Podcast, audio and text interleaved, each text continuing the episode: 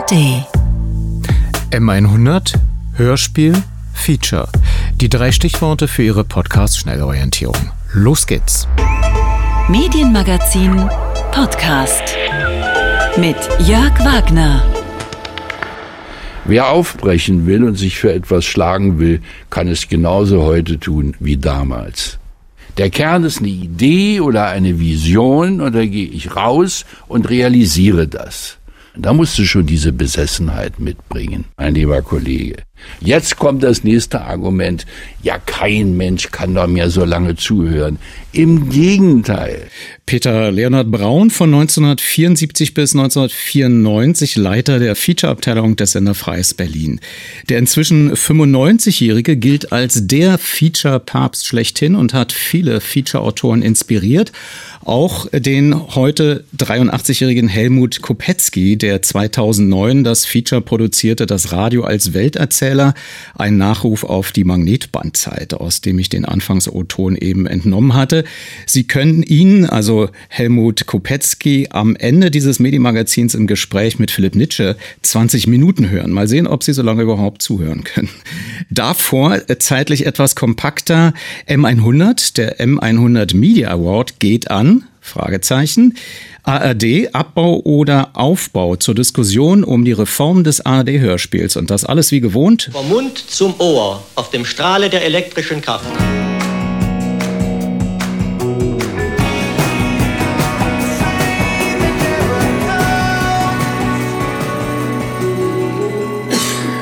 Da wird noch schnell gehustet. Sabine Sasse ist gerade ins Studio gekommen und wenn Sabine Sasse kommt, dann ist immer etwas mit M100. Äh, das ist, wir haben sozusagen ein Abonnement, Sabine. Es, so ist es. und äh, der, der eigentliche Anlass ist natürlich nicht, weil M100 wie jedes Jahr ist, sondern ihr habt gestern bekannt gegeben, wer den M100 Media Award bekommt. Da wird ja immer sehr viel auch ähm, Geheimniskringerei drum gemacht, logischerweise, weil man will ja so einen kleinen Aha-Effekt haben, dass man sagt, ah, wer wird's denn dieses Jahr und wer wird's? Es wird in diesem Jahr die iranische Woman Life Freedom Bewegung, also Frauen leben Freiheit, die seit einem Jahr fast genau, nämlich seit dem 16. September 2022 iranische Frauen und auch Männer dazu bringt, unter Einsatz ihres Lebens und ihrer Gesundheit auf die Straße zu gehen und zu demonstrieren gegen die immer stärker und schlimmer werdenden Repressionen des Mullah-Regimes. Ausgelöst wurde das damals durch den gewaltsamen Tod der 22-jährigen Masa Amini, die in Polizeigewahrsam starb. Und wir haben uns natürlich auch überlegt, der Beirat von M100, Verzeihung, ja. ähm, wer soll den Preis entgegennehmen? Und es wurde entschieden für Shima Babay. Äh, das ist eine äh, junge Aktivistin, die 2017 noch Innenarchitektur studiert hat in Teheran, mit auf die Straßen gegangen ist, zu einem Gesicht der iranischen Frauenbewegung geworden ist und 2000 18 dann mit ihrem Mann fliehen musste, nachdem sie zweimal im Gefängnis war und ihr eine sehr lange Freiheitsstrafe drohte. Seit 2020 lebt sie jetzt in Brüssel. Ihr Vater hat es leider nicht geschafft, ein Tierarzt, äh, der auch äh, für Menschenrechte sich engagiert hat. Er ist inhaftiert worden und ist verschollen. Und natürlich möchte sie auch für ihn die Freiheit irgendwie erwirken. Ich gönne dir mal einen kleinen Schluck aus äh, deiner Mineralwasserflasche und stelle dich erstmal überhaupt richtig vor.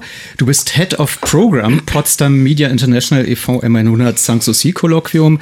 Also weder in der Jury noch irgendwie, sage ich mal, jemand, der dort dann anschließend mitdiskutiert, sondern du organisierst das ganze Programm. Ich hast sozusagen den Programmdirektorentitel, wenn man das mal übersetzt, weil Head of Program ist mal irgendwie so. gut, es ist international. Potsdam ist international. Alles gut. Und äh, wir hören uns mal ein ganz kurzen Ausschnitt aus zwei ähm, Reportagen oder Berichten an aus zum Thema Iran der letzten zwei Monate. Straßenproteste, die sehen wir nicht mehr, wie wir sie letztes Jahr erlebt haben. Das liegt allerdings nicht daran, wie man jetzt vielleicht sich fragen könnte, dass äh, der Widerstand bei den Iranern gebrochen wurde oder weniger ist. Es liegt vielmehr daran, dass das Regime mit einer unglaublichen Härte gegen jeden, der das System kritisiert, vorgegangen ist. Wir erinnern uns, es gab ja allein im Zuge der Proteste mehr als 500 Tote erschossen durch Sicherheitskräfte. Das dokumentieren jedenfalls diverse Menschenrechtsorganisationen, auch die UN und es laufen immer noch mhm. sehr viele Prozesse gegen kritische ähm, äh, Journalisten beispielsweise, aber auch Menschenrechtsaktivisten oder Studierende. Im Iran setzen sie uns massiv unter Druck, insbesondere die Sittenpolizei. Sie zwingen uns, uns komplett zu bedecken. Hier machen sie Ferien in der Freiheit. Ferien von einem Land, das in diesen Tagen ein Gesetz vorbereitet, das Frauen noch härter bestrafen will, wenn sie sich nicht an die islamische Kleiderordnung halten.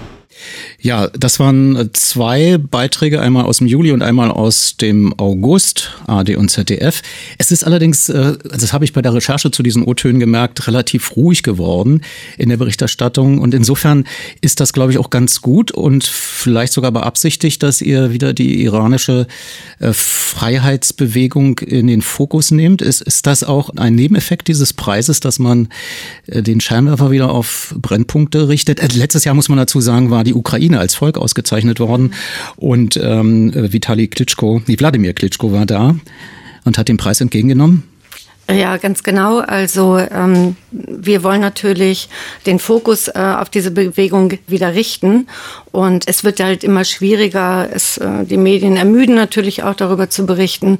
Und deswegen freuen wir uns sehr, dass Ursula von der Leyen, die Präsidentin der EU-Kommission, zugesagt hat, nach Potsdam zu kommen und die Laudatio zu halten, was ja ein wahnsinnig wichtiges Zeichen ist. Die EU hat zwar Sanktionen gegen äh, das Regime des Irans ausgesprochen, aber dann nochmal in Person der Präsidentin der EU-Kommission sich auf die Bühne zu stellen, neben einer der Betroffenen, die eben auch das Gesicht dafür ist und ganz klar dort etwas zu sagen. Also als Laudatorin kann man sich ja nur vorstellen, dass sie dafür spricht. Ähm, das ist natürlich wahnsinnig wichtig. Das war unser großer Wunsch. Und ich muss auch sagen, dass Ursula von der Leyen an dem Tag nicht gerade frei hat. Also sie quetscht äh, das in ihren wirklich sehr dichten Terminplan rein, weil es ihr so wichtig ist, dort auch Flagge zu zeigen. Aber M100 ist nicht nur Flagge zeigen, sondern ursprünglich mal erfunden worden, auch um unter den wichtigsten Medienschaffenden zu diskutieren äh, über gesellschaftliche Probleme mal länger und intensiver nachzudenken, als das im normalen Alltag, vielleicht wenn man so vernetzt äh, oder sich per Online-Schalter oder mal auf dem Treffen irgendwie austauscht. Äh, hier hat man auch in einer sehr malerischen Kulisse Gelegenheit, in Sanssouci tatsächlich zu brainstormen. Was ist denn diesmal so das Generalthema oder mhm. ist das eher so wie bei äh, Konferenzen, wo man sich das Thema erst sucht diesmal oder wie, wie läuft das? Naja, ähm, das Thema, das bestimmen wir schon immer Monate vorher, Anfang des Jahres. Und das heißt, in diesem Jahr, ich übersetze es mal auf äh, Deutsch, zwischen Ambition und Verzweiflung die Zukunft äh, der Demokratie. Wir diskutieren natürlich alle äh, auf Englisch oder die Teilnehmerinnen und Teilnehmer, die kommen wieder aus vielen Ländern Europas zusammenführende Medienmacher, Meinungsmacher, Vertreter von äh, NGOs und politischen Thinktanks, um sich eben in verschiedenen, äh, auch kleineren Arbeitsgruppen über diese Themen zu unterhalten. Und es geht im Prinzip eigentlich um die Frage, ähm, wie sieht es denn eigentlich mit unserer Demokratie aus? Wieso geht es dir eigentlich immer schlechter? Wieso äh, sind eigentlich rechte Parteien und Populismus so im Aufwand? Also man braucht ja nur nach USA zu gucken und reibt sich die Augen, wie so Donald Trump schon wieder kurz davor steht, Präsident womöglich zu werden, auf jeden Fall Kandidat. Ja, aber das ist vielleicht auch ein Teil der Demokratie. Wird das auch diskutiert, dass möglicherweise äh, der Rechtsextremismus auch ein Teil der Demokratie sein kann, bis auf, zu einem gewissen Punkt? Auf jeden Fall ähm, wird das natürlich auch und natürlich auch die Rolle der Medien, welche Aufmerksamkeit eigentlich Medien diesem Thema widmen sollen und äh, auf welche Art und Weise, wo zum Beispiel der Chefredakteur vom Stern, Gregor Peter Schmitz, äh, was zu sagen wird, die ja letztens gerade erst Alice Weidel auf dem Titel hatten und dafür viel Lob, aber auch natürlich viel Kritik eingesteckt haben und so weiter. Und noch ein wichtiges Thema. Wir werden den Blick vom Westen in den globalen aus dem globalen Süden auf den Westen richten und haben extra äh, Menschen eingeladen, wie zum Beispiel den Eröffnungsredner Pankaj Mishra. Das ist ein indischer Schriftsteller und Essayist, der ähm, die ich sag mal, die Überheblichkeit des Westens und seiner Vorstellung von der Demokratie mal ein bisschen gerade rücken wird aus der Sicht des globalen Südens, wo ja Indien auch zugehört.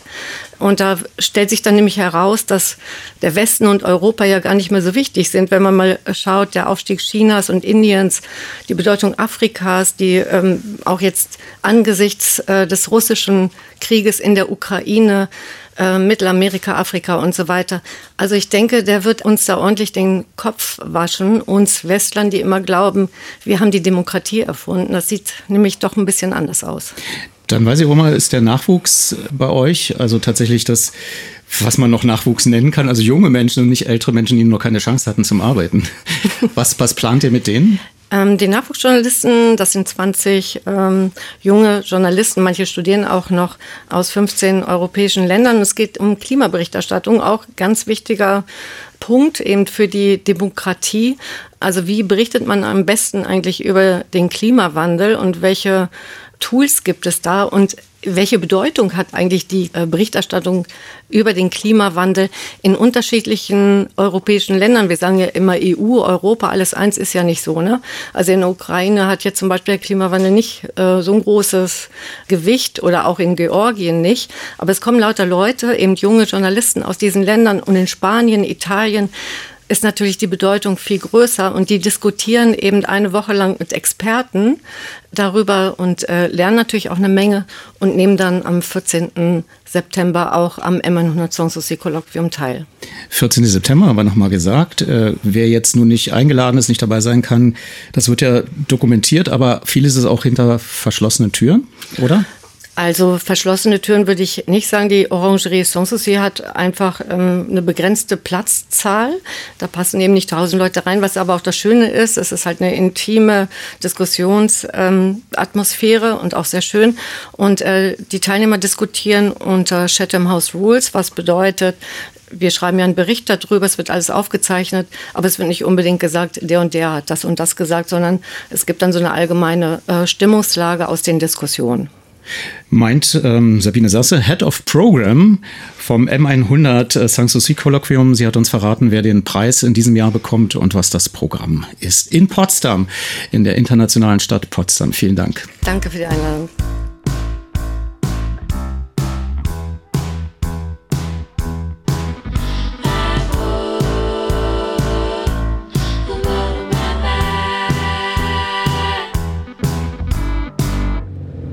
Treiben lassen, schön und gut, aber nicht unbedingt auf einen Abgrund zu. Ich sehe keinen Abgrund. Du hast den Job angenommen und da sind wir auf dem Weg in eine ungewisse Zukunft. Uh, könnt ihr sowas vielleicht diskutieren, wenn eure Kinder nicht dabei sind, damit wir später nicht alle in Therapie müssen? das haltet ihr schon aus. Mama und ich tauschen ja hier keine Sexfantasie aus oder sowas. Papa!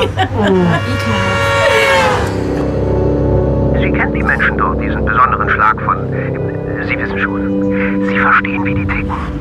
Mhm. Überzeugen Sie die davon, sich dem Bau unserer Fabrik nicht weiter in den Weg zu stellen. Ich tue mein Bestes. Ja, Sie, Sie, Sie genießen das volle Vertrauen der gesamten Öko-West GmbH und mhm. KG. Ich setze darauf, dass Sie uns vor Ort besser vertreten werden als Ihre Vorgängerin. Lost in Neulich. Kein Dorf für Anfänger. Ein ARD Audiothek Original von Nathalie Thielke. Tja, das war ein Ausschnitt aus äh, der Hörspielserie äh, Lost in Neulich. Und äh, das, ja, so ist das leider. Das Wort Hörspiel kam jetzt gar nicht drin vor. Das ist jetzt ein ARD Original.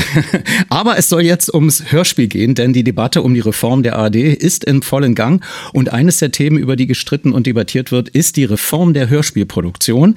Rund 800 Stunden produzieren die ARD Kulturradios jedes Jahr, aber die Produktionen sind teuer und werden zunehmend zeitunabhängig konsumiert in der ARD Audiothek, wie gesagt. Manch einer kann sich auch erinnern, dass hier auf diesem Sender das ein oder andere Hörspiel schon gesendet wurde. Und das ist ja auch rausgewachsen in den äh, Hörspielhimmel im Sternzelt eines Planetariums. Aber wie auch immer, das Hörspiel ist nicht tot und das lässt wiederum Fragen aufkommen, wie man die Hörspielproduktion verändern muss, was man erneuern muss für die digitalen Ausspielwege. Aus den Verhandlungen wurde nun bekannt, dass eine Art Gemeinschaftsredaktion geplant ist. Hörspielautoren und Autorinnen protestieren bereits gegen eine befürchtete Kürzung. Eine entsprechende Initiative, zu der auch der FDP-Politiker Gerhard Baum gehört, hat sich ebenfalls schon gegründet. Und was dazu konkret geplant ist und worum sich die Debatte dreht, das hat für uns Michael Mayer recherchiert. Er ist jetzt im Studio. Micha, was ist da geplant und welche Veränderungen wird es geben? Also vorweggeschickt, die Verhandlungen sind noch in vollem Gange, also noch nicht zu Ende. Also was jetzt kommt, ist alles nur Momentaufnahme. Was man aber sagen kann, es soll eine stärkere Zusammenarbeit der Hörspielredaktionen geben. Also Lost in Neulich ist ein Beispiel dafür. Das ist ja eine erfolgreiche Hörspielserie oder Original, wie es so schön hieß. Ähm, eine Mischung aus Drama, Comedy und Mystery, sage ich jetzt mal, mittlerweile in der zweiten Staffel. Und das ist eine Koproduktion von Radio Bremen mit dem MDR, SWR, RBB und dem Hessischen Rundfunk.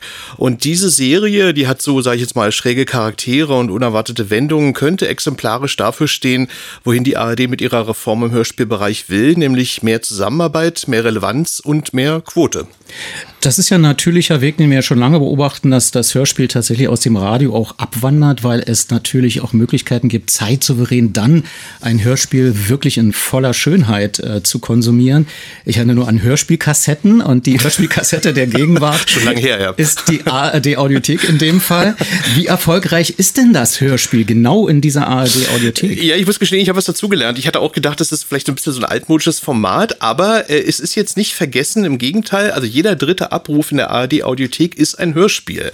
Also mangelnder Zuspruch kann jetzt nicht der Grund sein für die Reform. Und Bastian Pastewka ist weit oben, ne, mit seiner kuratierten äh, Hörspiel-Krimiserie. Genau, genau. Ja. Also es ist ja sowieso interessant, dass es ja unglaubliche Bandbreite gibt da thematisch und also was da es gibt so, ne? Ich meine, also Radio Tatort Krimi natürlich auch beliebt und so weiter. Naja, auf jeden Fall das Ziel der Reform, sagte mir die Leiterin der ARD Audioprogrammkonferenz Anke May, sei nicht die Verschlankung oder Kürzung des Hörspiels, sondern eine Fokussierung und Verbesserung des Angebots. Also sprich, es soll nicht mehr jeder Sender alles machen, sondern in Zeiten der digitalen bundesweiten Verfügbarkeit sollen in einer Gemeinschaftsredaktion Genres, Produktionen und Formate besser aufeinander abgestimmt werden, sagt May, etwa wenn es um folgende Fragen geht. Wo erreichen wir möglicherweise Zielgruppen noch nicht? Von welchen Themen, äh, Inhalten, auch Genres, Krimi oder anderes haben wir zu viel oder zu wenig?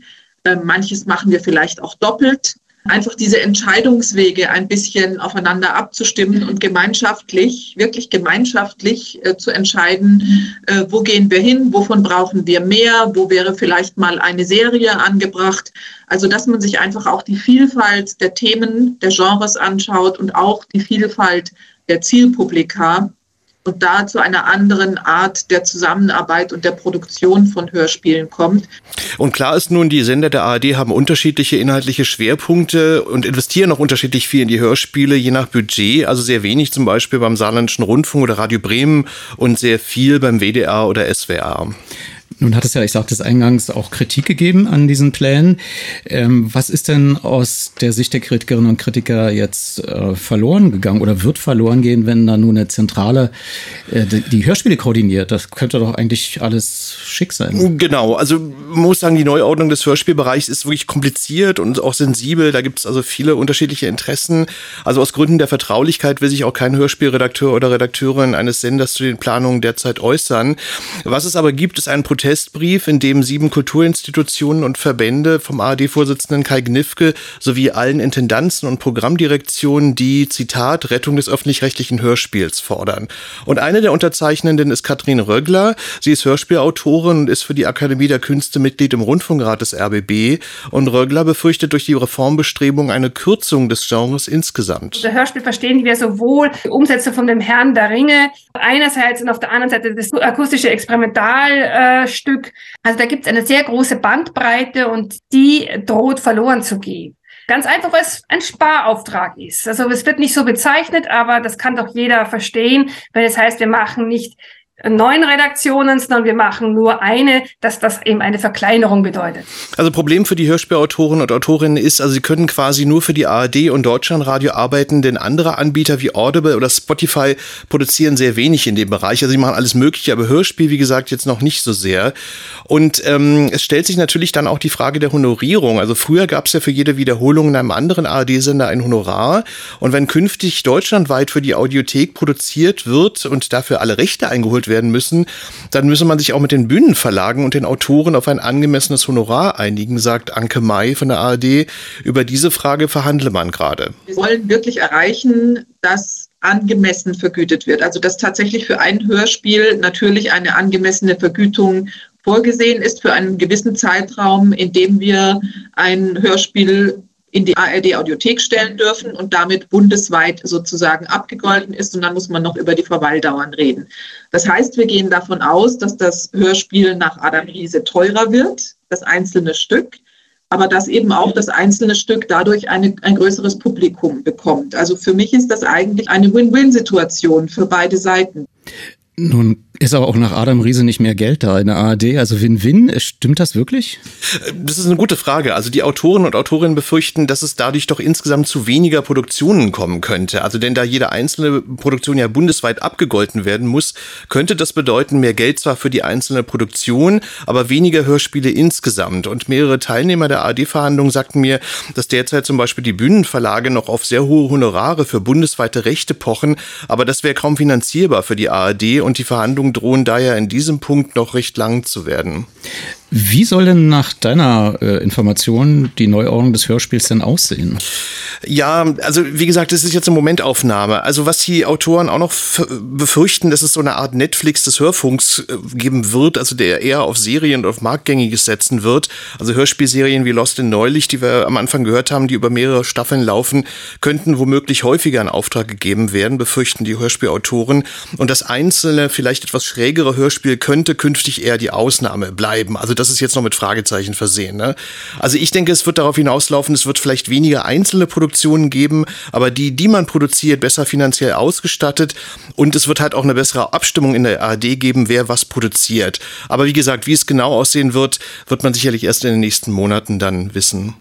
Wir befinden uns im 100. Jahr des Radios und Hörspiel war ein sehr frühes genau. Genre. Hoffen wir, dass es die 100 überlebt. Genau. Äh, momentan sieht es aber danach aus. Ne? So genau. kann man es schon so mal sagen. sagen. Genau. Vielen Dank, Michael Mayer. Tschüss.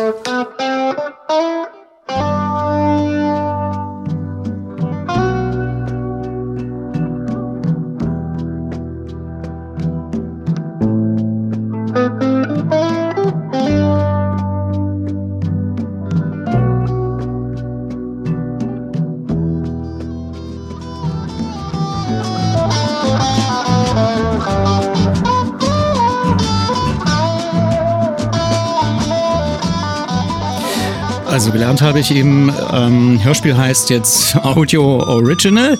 Natürlich nur, wenn er Original ist in der Audiothek, aber das ist ja bei den Hörspielen, wie wir auch gehört haben, tatsächlich der Fall, wenn er in der ARD Audiothek aufpoppt. Dann ähm, weiß ich jetzt nicht, ob man das so sagen kann. Ich sag's aber mal gern und auch immer unter Kritik. Das, was heute Podcast heißt, hieß früher Feature. Und ähm, das ist leider, da ernte ich immer so ein bisschen mitleidige Gesichter. Und dann heißt es mal, ah nein, man erzählt doch im Podcast ganz anders. Das ist das Storytelling und so weiter und so fort. Und dann äh, besucht man auch manchmal so Medienkongresse und dann hört man Folgendes unter den Learnings der Podcastmacherinnen und Macher. Ein letzter Punkt, der uns bei Cool O'Neill noch sehr wichtig ist, ist der Sound. Also ihr habt es ja hoffentlich schon gehört, dass wir sehr atmosphärisch mit Musik arbeiten, natürlich mit extra komponierter Musik. Aber ich glaube, wenn wir auch über Blockbuster reden, und wie Podcasts dazu werden können. Vielleicht ist es, finde ich, ein Punkt, der manchmal wirklich unterschätzt wird. Also ähm, es geht ja, ein Podcast kann natürlich inhaltlich super sein, spannend und so weiter. Aber ich bin überzeugt davon, dass halt Podcast hören auch manchmal einfach ein Gefühl ist. Ne? Also so, ich, ich habe jetzt Lust, mir diese 40 Minuten Audio zu geben und da ähm, hilft Sounddesign, glaube ich, enorm. Das war auf den Münchner Medientagen im letzten Jahr. Das war also einer der wichtigsten Learnings eines Podcast-Panels der Medientage. Ein Sounddesign hilft enorm beim Podcast. Ihm ist Sound fast sein ganzes Leben lang schon wichtig. Ihn besuchte für das Medienmagazin Philipp Nitsche, der Meister des Radio-Features, stellt sich selbst vor. Mein Name ist Helmut Kopetzky. Ich habe mich anfangs immer als Journalist verstanden und bezeichnet. Das hat sich mit der Zeit verändert und äh, eigentlich bin ich seitdem Autor. Das ist ein Unterschied natürlich. Der Journalist macht alles, der macht auch tagesaktuelle Themen, die er bearbeitet und so weiter. Das habe ich gelernt bei der Zeitung, bei der kleinen Stadtzeitung hier in Fulda, später beim Abend in Berlin und äh, mehr oder weniger durch Zufall, durch eine Reportage bin ich gelandet beim Jugendfunk damals. Der Jugendfunk hatte jeden Sonntag ein, man könnte sagen, Live-Feature mit einer festen Mannschaft, also sagen wir lieber Crew an Sprechern mit denselben Technikern und so weiter. Es war immer eine Stunde. Und da habe ich am Anfang nur Texte geschrieben. Dann lernte ich Peter Leonhard Braun kennen in Berlin, da kam man nicht dran vorbei. Damals und unsere erste gemeinsame Arbeit war eine Sendung über Freddie Quinn. 1974 war das. Genau. Habe ich gehört. Ich habe, ja. Herr, Herr Kopetzky, warum ich diesen weiten Weg auf mich genommen habe und unbedingt mit Ihnen mal sprechen wollte, die Nachfolgegeneration von Ihnen, von Radiomachern, die steht nun mal demnächst zur Rente an. Und ich habe neulich, das sind, da sind ein paar davon Mentoren für mich, mhm. Leute, die ich unheimlich gern habe. Und man hat ja auch oft ein offenes Ohr für diese Menschen, die einem ja so viel auch gegeben haben. Es gibt äh, Medientage, die Radiotage in Tutzing und was es nicht alles gibt. Und da wird äh, dieser große Begriff des Podcasts ganz groß aufgebauscht. Das ist ja, also ich sag's jetzt mal ein bisschen ja, informell mit Berliner Worten, der neue heiße Scheiß, ja? ja? Und dann kommt so ein Mensch mit dem großen Radioherz nach Hause und sagt, hier wurde meine Lebenszeit verschwendet. Diese Sachen, was sie als neu anpreisen, das haben wir schon vor 50 Jahren teilweise gemacht. Und warum äh, wird die Expertise von uns Alten nicht mit aufgenommen? Man könnte doch so schön zusammenarbeiten. Und da habe hm. ich gedacht, da musste ich sofort an Sie denken, als ich diese Worte gehört habe, weil ein ganz spezielles Radio-Feature viel von dem enthält. Hm was diesen Wunsch von diesem alten Mensch, also älteren Remedienschaffenden, äh, enthält. Der Nachruf auf das Magnettonband von 2009 ja. ist das. So, da hätten wir also ein Magnetband. Ups. Ungefähr so groß wie eine Langspielplatte. Das schwarze Ding mit dem Loch in der Mitte. Auch Vergangenheit. Der beschichtete Kunststoffstreifen ist um einen Metallkern gewickelt, den Bobby, und haftet auf dem Kern durch die Adhäsion der Oberflächenmoleküle. Meistens jedenfalls. Man legt das auf den sogenannten Bandteller und drückt auf Start. Es ist schwer, wach zu bleiben. Mal eine Stunde, aber nicht fest einschlafen. Jede Stunde, die ich verschlafe, macht mir die Welt kleiner. Wirklich bin ich vorhin auch aufgewacht, als in der Wüste die dämmerigen Lichter von Basra erschienen und gleichzeitig schimmert es schwach auf der schwarzen Erde, zwei Schlangen vom Nordwesten kommend und sich vereinend. Euphrat und Tigris. Flüchtendes Getier aus allen Teilen des Waldes hat sich auf dem freien Fleck zusammengefunden und schart sich mit zitternden Flanken um die vom Feuer noch unberührte Mitte. Guanacos, Chinchillas, kleine zierliche Zwerghirsche und Tiere, die ich noch niemals gesehen habe. Auch ein junger Puma mit versenktem Fell. Die Bordzeitung meldet Windstärke 9. Stewards haben kleine blaue Pillen verteilt. Die Oberschwester im Bordkrankenhaus spritzt Antihistamine und Beruhigungsmittel. Zwei Tagesreisen ostwärts, sagt der Funkoffizier, geht ein Frachtschiff unter. Sie haben sehr, sehr viel in diesem Radio-Feature drin, was eigentlich all die Dinge beinhaltet, was heute so ein Podcast mitbringen soll, obwohl das ja eigentlich Podcast ist für mich ja nur ein Ausspielweg, ja. Keiner weiß auch so genau, was soll eigentlich jetzt ein Podcast sein. Und das ist auch so eine komische Wolke. Und ich gedacht, nee, da müssen wir mal, da muss ich mit der nah, also der äh, alten Generation noch älter da mal drüber reden. Mhm, Und ja das Schöne bei Ihnen ist ja auch, Sie haben ja fast 60 Jahre am Stück immer mal wieder was fürs Radio gemacht. Also, die haben einen riesigen Erfahrungsschatz, auf den man zurückgreifen kann. Und deswegen war das mir ein Anliegen, mal nach Fulda zu fahren. Ja, aber das wäre mir zu statisch, das so zu betrachten. Ja. Das heißt, dieser Erfahrungsschatz äh, ist ja auch nicht allgemeingültig gewesen. Das war, das war mein nicht mal Beruf, war der Beruf, in dem man davon gelebt hat. Aber in Wirklichkeit ist das Wort Berufung eigentlich schon ja. besser, wenn es nicht so etwas hochtönend wäre. Ja. Es ist eine Art zu leben, es ist eine Lebensform. Ich hatte das Glück, eine Frau zu haben, die, die hat erst als Sekretärin beim Spiegel gearbeitet. Sie war nicht ganz fremd bei dieser Arbeit. Aber nachher haben wir eigentlich einen Großteil dieser, sagen wir mal, 120 Features, Langfeatures, die ich vielleicht gelten lassen würde, die auch im Rundfunkarchiv in Potsdam aufbewahrt werden, in allen ihren Vorstufen. Das eigentlich dann als meine Arbeit und mein Leben beziehungsweise unser Leben betrachtet. Wir sind eigentlich überall hingefahren, vom Amazonas bis nach Ostsibirien im Winter und weiß Gott, wo wir gelandet sind.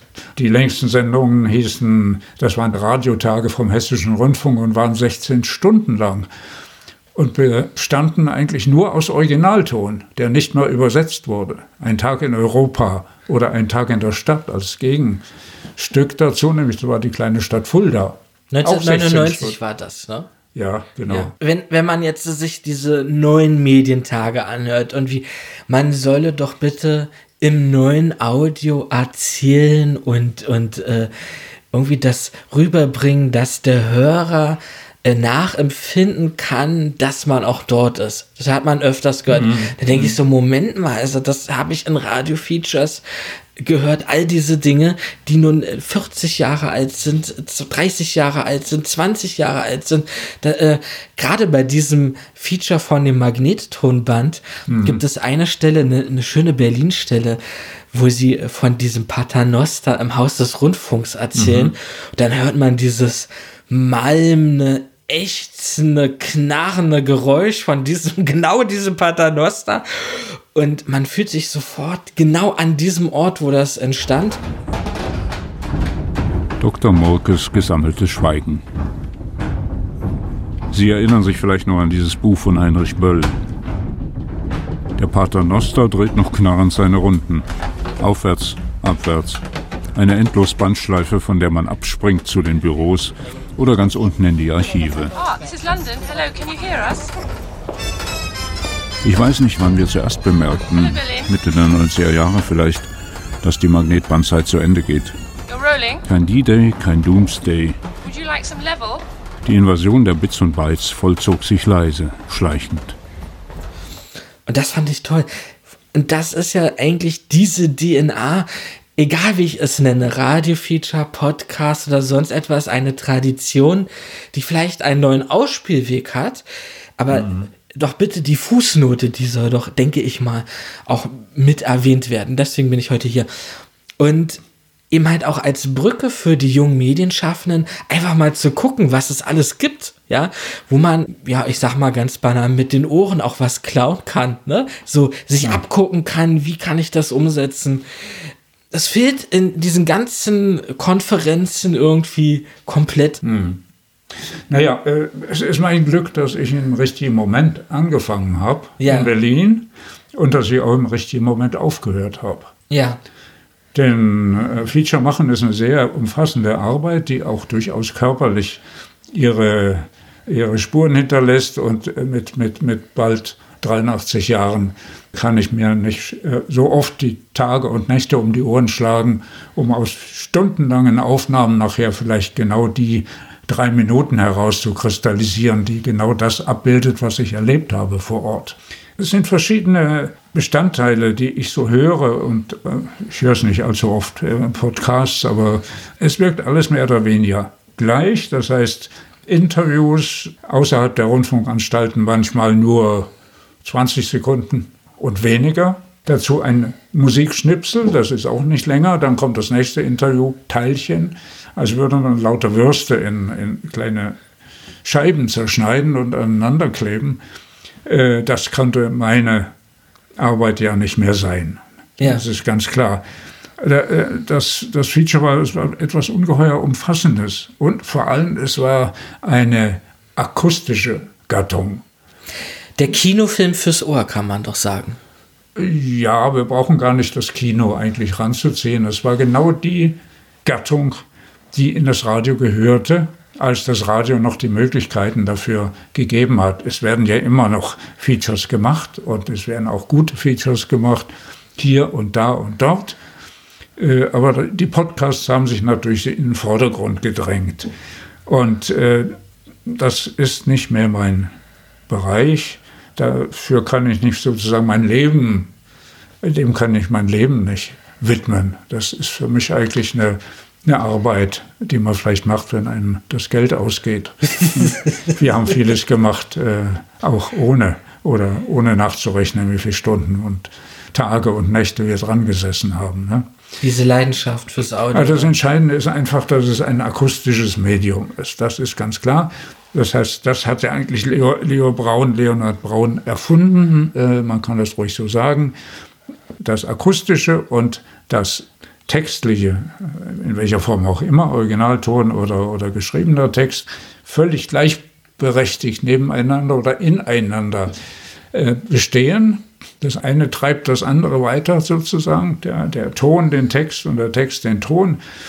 Äh, es ist eine Einheit und äh, der Ton wird ja eben in diesem Podcast natürlich schmählich, schmählich äh, vernachlässigt. Das muss man wirklich sagen. Manchmal graust mir, wenn ich also so kurze Beiträge höre, die äh, wie irgendein kleiner Ton äh, plötzlich, äh, ja, wir, wir sitzen hier am Wasser, und schon ist er wieder weg. Und warum sitzen wir nicht immer noch da? Weil immer noch darüber erzählt wird. Ja. Das war der Unterschied, dass das natürlich eine fortlaufende, sich entwickelnde und dramaturgisch gestaltete Erzählung war. Es war erzählend. Und der Autor war Erzähler und der Autor war subjektiv. Das ist ganz entscheidend. Also wenn Sie sich zum Beispiel vorstellen, die vielen Bücher, die jedes Jahr auf den Markt kommen, haben in der Regel einen Autor oder eine Autorin. Ja, reden wir zumindest von gehobenen Sachbüchern oder äh, ja, auch, auch Belletristik und so weiter. Sie können nicht sagen, da, na gut, da hole ich für die ersten 30 Seiten jenen und für die nächsten 50 Seiten diese, weil die gerade Zeit haben und so weiter. Es war etwas, das kontrolliert wird, das kann man ruhig so sagen, empfunden wird und nachher auch realisiert wird von einem einzelnen Menschen. Das war am Anfang der Geschichte des Features nach dem Krieg eigentlich das Interessante nämlich, die Leute hörten, wollten hören einen Autor. Meistens waren es Männer damals, nach dem Krieg. Deswegen haben sie eingeschaltet. Die haben sich dafür interessiert, was dieser Mensch in der jetzigen Situation, dieser Nachkriegssituation über die Welt zu sagen hat. Und uns auch vorführt akustisch aus dieser Welt, in die wir gar nicht fahren können oder fliegen, schon mal gar nicht. Ne? Also Ernst Schnabel zum Beispiel hat am Anfang eine, eine Feature gemacht, das hieß Interview mit einem Stern. Der Stern war die Erde, die Welt. Und äh, im Grunde bestand dieses Feature eigentlich nur aus einem Flug mit dem Flugzeug um die Welt. Und er erzählte, was er mehr oder weniger aus dem Flugzeugfenster wahrnimmt, 70 Minuten lang. Er konnte das halt eben auch, verband das mit vielen äh, literarischen äh, Vergleichen und so weiter. Jetzt würde ich, Schreiber. Jetzt würde ich ja da gerne einmal einhaken. Ja. Das Problem, was junge Medienschaffende haben, klar, also früher hat man auch nicht so sehr drauf geguckt, wie viel man da gearbeitet hat und die Line, aber die Situation ist so enorm prekär, mhm. ne, dass, dass die wahrscheinlich gar nicht so die Möglichkeiten haben, sich auch zu entwickeln. Also der Raum der muss ja auch dafür da sein, dass ja. ich überhaupt dieses Handwerk erlernen kann, dass jemand an meiner Seite ist und sagt, ja, äh, okay, komm, mach das doch mal so und so oder wir gucken, gucken wir mal zusammen. Wie war das bei Ihnen damals? Naja, äh, ich meine, das ist ganz klar, dass man die Möglichkeit haben muss. Und das, deswegen ist das, was wir hier besprechen, auch überwiegend gerichtet an die Verantwortlichen in den Rundfunksendern, in den Redaktionen, aber auch bei der Politik, die es möglich macht, dass das bezahlt wird, dass das finanziert wird. Also ein Beispiel eines meiner ersten längeren Features ist Yesterday Line. Das war eine Erzählung über damals das letzte Passagierschiff oder Linienschiff der Transatlantikroute, äh, Queen Elizabeth II. Und die Idee war, auch wieder Braun hatte eigentlich die Idee, dass ich das mache, nachdem er also andere Sachen gehört hat, dass wir eine Reise machen im November, zu der Zeit, wenn also auf dem Nordatlantik so allerhand los ist, mit diesem Riesenschiff und äh, zum Teil luxuriösen Passagieren. Die Erzählung setzte sich nachher zusammen aus zwei Ebenen. Das eine waren die Passagiere, und zwar in den gehobenen Klassen, sehr teuren Klassen. und mit der Mannschaft, die vorher gerade einen Streik beendet hatte und die während dieser ganzen Reise das Tageslicht gar nicht gesehen haben. Diese einzelnen Elemente gehörten dann zusammen zu dieser Erzählung und die haben wir aufgenommen. Die Firma, die dieses Schiff betrieb, haben natürlich sofort geschrieben nach Berlin, selbstverständlich stellen wir Ihnen zwei oder drei Kabinen zur Verfügung und, äh, und Sie werden auch nicht bezahlen dafür und so weiter. Und da gab es ein eine sehr schönes Kabel von Peter Leonhard Braun, das ich leider verloren habe, wo er sich ganz höflich bedankt dafür. Aber äh, wir machen immer noch unsere Sendung nach einem bestimmten Ethos, das wir beibehalten wollen. Selbstverständlich bezahlen wir alles als Rundfunkstation. Das fing damit an, dass wir vom, äh, von Southampton, wo das Schiff dann abfuhr, wo wir dann vorher ankamen mit unserem ganzen Kram, zwei Taxen brauchten nur, um die Technik unterzubringen. Ja. Wir haben eine Kabine gemietet, also was heißt wir, der Sender Freies Berlin, eine Kabine gemietet nur für die Technik, für Kabel, für mehrere Nahgras, für alles, was man irgendwie vielleicht brauchen können müsste auf einer solchen Reise. Alles hat der Sender bezahlt. Ja? Also das kommt natürlich nicht wieder, ganz klar, auch schon gar nicht für eine Rundfunksendung, weil die Leute ohnehin schon so beballert werden mit Bildern und Tönen, äh, dass das nicht mehr das Besondere ist. Ja. Damals war es das Besondere. Das Besondere bestand darin, dass wenn ich morgens aus dem Haus kam in Berlin und da fuhr jemand vorbei auf dem Fahrrad und sagte, ey, ich habe letzten Sonntag dein, dein Feature gehört. Oh, da müssen wir unbedingt drüber reden. Das haben wir meistens dann auch nicht gemacht. Aber immerhin hast du das Gefühl, da ist ein Echo da. Ja. Ja, du, ja. Und das war was Besonderes. Und das wurde dann auch ermöglicht von den Sendern. Das ist natürlich heute eigentlich gar nicht mehr denkbar, dieser Aufwand. Wir haben leider nicht so viel Sendezeit. Es gibt eine Sache, auf die ich Sie gerne noch ansprechen würde ich beziehe mich wieder auf dieses Radio-Feature äh, mhm. äh, zum Nachruf auf das Magnettonband. Bei dem Band, was ich abspielte, nachts im Kontrollamt, ist kaum 60 Jahre her. 1948 habe ich ein Band rückwärts abgespielt und habe ich aber mit der Assistentin, die war ja so hinreißend getanzt im Kontrollamt, nicht gemerkt, dass das Band rückwärts ist, weil ich zu leise abgehört habe. Da rief Gott sei Dank der Intendant. Jetzt kommt die Fehler. Also Eigentlich ist die äh, Entwicklung parallel gelaufen. Ja, also mhm. ich, äh, die, gleich die Sprache der Techniker Ost und die Sprache der Techniker West das habe ich gleich nach der Wende gemerkt, ist die gleiche gewesen. Ja, ja. Nur, dass wir, äh, wir haben Wickelkern oder Bobby gesagt und, und die haben, und äh, die haben Katten und das man sagte man Katten. Aber es ist eine, ja. eine Eigenentwicklung, ja, gut. eine Eigenentwicklung der DDR. Ja, ja, äh, ist so. Wir haben Köttern gesagt. Die Produktionsweise, jetzt kommen wir wieder aufs Band, war doch auch die gleiche. Die haben von sieben Maschinen gestartet. Mhm. Wir haben mit sechs, sieben Maschinen gestartet. Ja. Äh, ganz winzige Abweichungen welche Inhalte ja. vermittelt wurden, das ist eine andere das Geschichte. Andere ja. Ja, aber, äh, Sie haben tunlichst darauf geachtet, dass Radioschaffende aus Ost und West auf Augenhöhe sich gegenüber sitzen und sich also gegenseitig von den äh, technischen Errungenschaften, Entwicklungen erzählen ohne dass jemand irgendwie sich herabgesetzt fühlte. Das ja. ist eine Sache, gerade in Berlin, mhm. wo ich das ganz massiv mitkriege aus der Position eines Beobachters, was immer noch nicht funktioniert, was sie aber schon vor 2009, also schon, äh, ja. jedenfalls vor etlichen Jahren mhm. schon vorgelebt haben. Ja, es wurde natürlich vernachlässigt meistens. Der Osten, äh, ja, den kannten wir halt nicht so. Das heißt, wir kannten ihn dann schon ganz gut. Wir kannten Kollegen, wir haben uns gegenseitig besucht auch. Äh, das gab es schon damals. Wir hatten so ziemlichen Austausch miteinander. Aber in den Sendungen hat sich das nicht so niedergeschlagen. Nur hatte der SFB mit dem Mitteldeutschen Rundfunk, wie er nachher dann hieß, da gab es verschiedene Vorstufen, eine Kooperation gehabt. Das heißt, wir hatten im Grunde das gleiche Programm. Dadurch bot sich das einfach an, weil wir die Kollegen alle kannten dort und die kannten uns alle. Das, ja, das war, das war schön.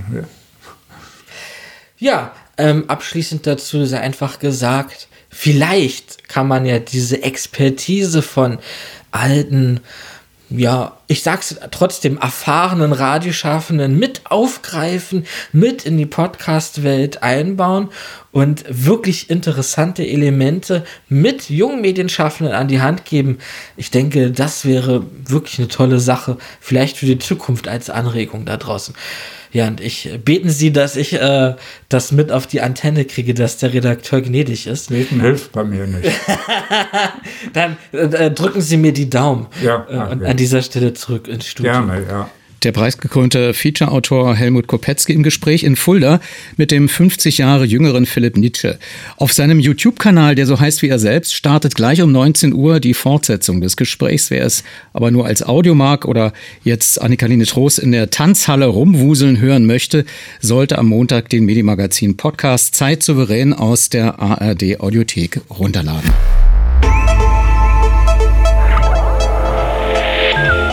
Medienmagazin Podcast. Bonustrack. Damit herzlich willkommen zum Podcast Bonustrack, in dem Helmut Kopetzky Sie weiter an seinem Leben Anteil nehmen lässt, geführt durch die Fragen von Philipp Nitsche. Kann losgehen. Ja, hallo, mein Name ist Helmut Kopetzky. Äh, ich werde demnächst 83 Jahre alt und habe vor ungefähr sechs Jahren mein letztes Radiofeature gemacht. Wenn jemand hört davon, sagt er erstens, was ist Radio-Feature? Und was ist Radio? Das höre ich von jüngeren Leuten. Was meinst du damit, mit Radio? Habe ich mal gesehen, mal irgendwo gehört. Ja, die sind natürlich alle vernetzt und äh, die ganze Welt kommt digital zu ihnen. Äh, das bei uns kam die, die Welt zumindest am Anfang hauptsächlich über große Lautsprecher. Hier in diesem Raum hatte ich mein äh, etwas abgespecktes Studio äh, aus Berlin mitgebracht, äh, an den Ort, wo wir 1946 als äh, Vertriebene angekommen sind hier und habe dann auch weitergearbeitet. Da standen noch richtig große Boxen. Ja, das habe ich alles verschenkt, weil eigentlich sich niemand so wahnsinnig dafür interessiert. Die hören das über Kopfhörer und mit, mit kleinen aktiven Boxen. Alles prima. Habe ich nichts dagegen. Und dann kommt der, dann kommt der äh, Radio-Nerd aus Berlin und will noch mal, doch nochmal äh, das Gespräch suchen und genau ja, wissen, ja, wie das ja. war. Das ist fast nicht möglich. Deswegen bin ich ganz dankbar, dass wir uns darüber unterhalten. Ja, ähm, ich habe, ich möchte mal erzählen, wie ich überhaupt auf Sie gekommen bin. Das ist nämlich Ja. auch eine interessante Geschichte. Wenn man alte Radiomacher, also sich mit Hm. denen vernetzt und einfach guckt, wie man Dinge machen kann. Ja. Gerade als Handwerker im öffentlich-rechtlichen Rundfunk hat man sehr, sehr schwer die Möglichkeit, Fuß zu fassen, weil man dieses Hm. akademische, vernetzte nicht mitbringt. Und irgendwann kam jemand äh, auf mich zu per E-Mail und hat äh, mir geschrieben, kennst du eigentlich Helmut Kopetzky? Ich sage, nein, habe ich noch nie gehört, den Namen. Und schickte mir diesen Link zu diesem Magnetonband-Feature. Ah, ja. Und äh, ich habe das total angeregt gehört. Und er sagte eben halt maßgebend, von diesen Radio-Features von diesen Menschen kannst du unheimlich viel dir abgucken oder abhören, wie man Dinge so machen kann, umsetzen kann. Und ähm, das ist mir immer im Hintergrund ja so äh, geblieben, ja? Ja. die paar Jahre, wo ich mich, Ja, mich dafür interessiere. Ja, schön. Man muss nur dazu sagen, Radio-Feature ist ein ganz weiter Begriff. Ja. Na, man kann nicht sagen, auch. wie macht man ein Radio-Feature? Nein, nein, Beispiel, es, ne? ähm, es geht um, um einzelne Inspirationen, ja, Ideen. genau. Welches Wie weit wurde schon- gefasst mit einem weiten Blick? Ja. Das. Erzählerische, wie kann ich etwas erzählen? Ja, genau Das das. ist ja allgemein immer noch heute Ja. gültig, äh, in welche Form ich das gieße oder wie ich das Mhm. mache. Ja, die Freiheit der Form, das war für mich immer das Wichtigste und das Schönste daran. Ich konnte mich ausdrücken. Ich wollte mich ausdrücken. Also ich meine, das muss man überhaupt diesen Impuls haben, sich ausdrücken zu wollen anderen Menschen gegenüber. Und man stellte sich damals tatsächlich auch immer die Menschen vor, die vor den Lautsprechern saßen. In der ersten Zeit war das halt so. So fing das ja alles an. Und diese, dieser Wunsch, sich mitzuteilen, war zunächst mal die Basis. Wenn ich eigentlich nur frage, ja, wie viel verdiene ich da pro Stunde oder so, und äh, werde ich dann gleich berühmt oder weiß der Teufel was, äh, da wird nicht viel dabei rauskommen. Das muss man quasi mit, mit den mit den Genen irgendwo her haben. Ich weiß nicht woher, aber irgendwas äh, steckt das in einem drin. Das ist so ein äh, Berufsfeld, was einen irgendwie findet, ne? Ja, ja, das muss ich schon sagen. Ich hatte diese Möglichkeit gehabt, als ich hier bei der Zeitung gearbeitet habe, in Fulda, ein kleines Käseblatt. Äh, da war ich so immerhin sieben Jahre dort, äh, auch als freier Autor, auch als Redakteur.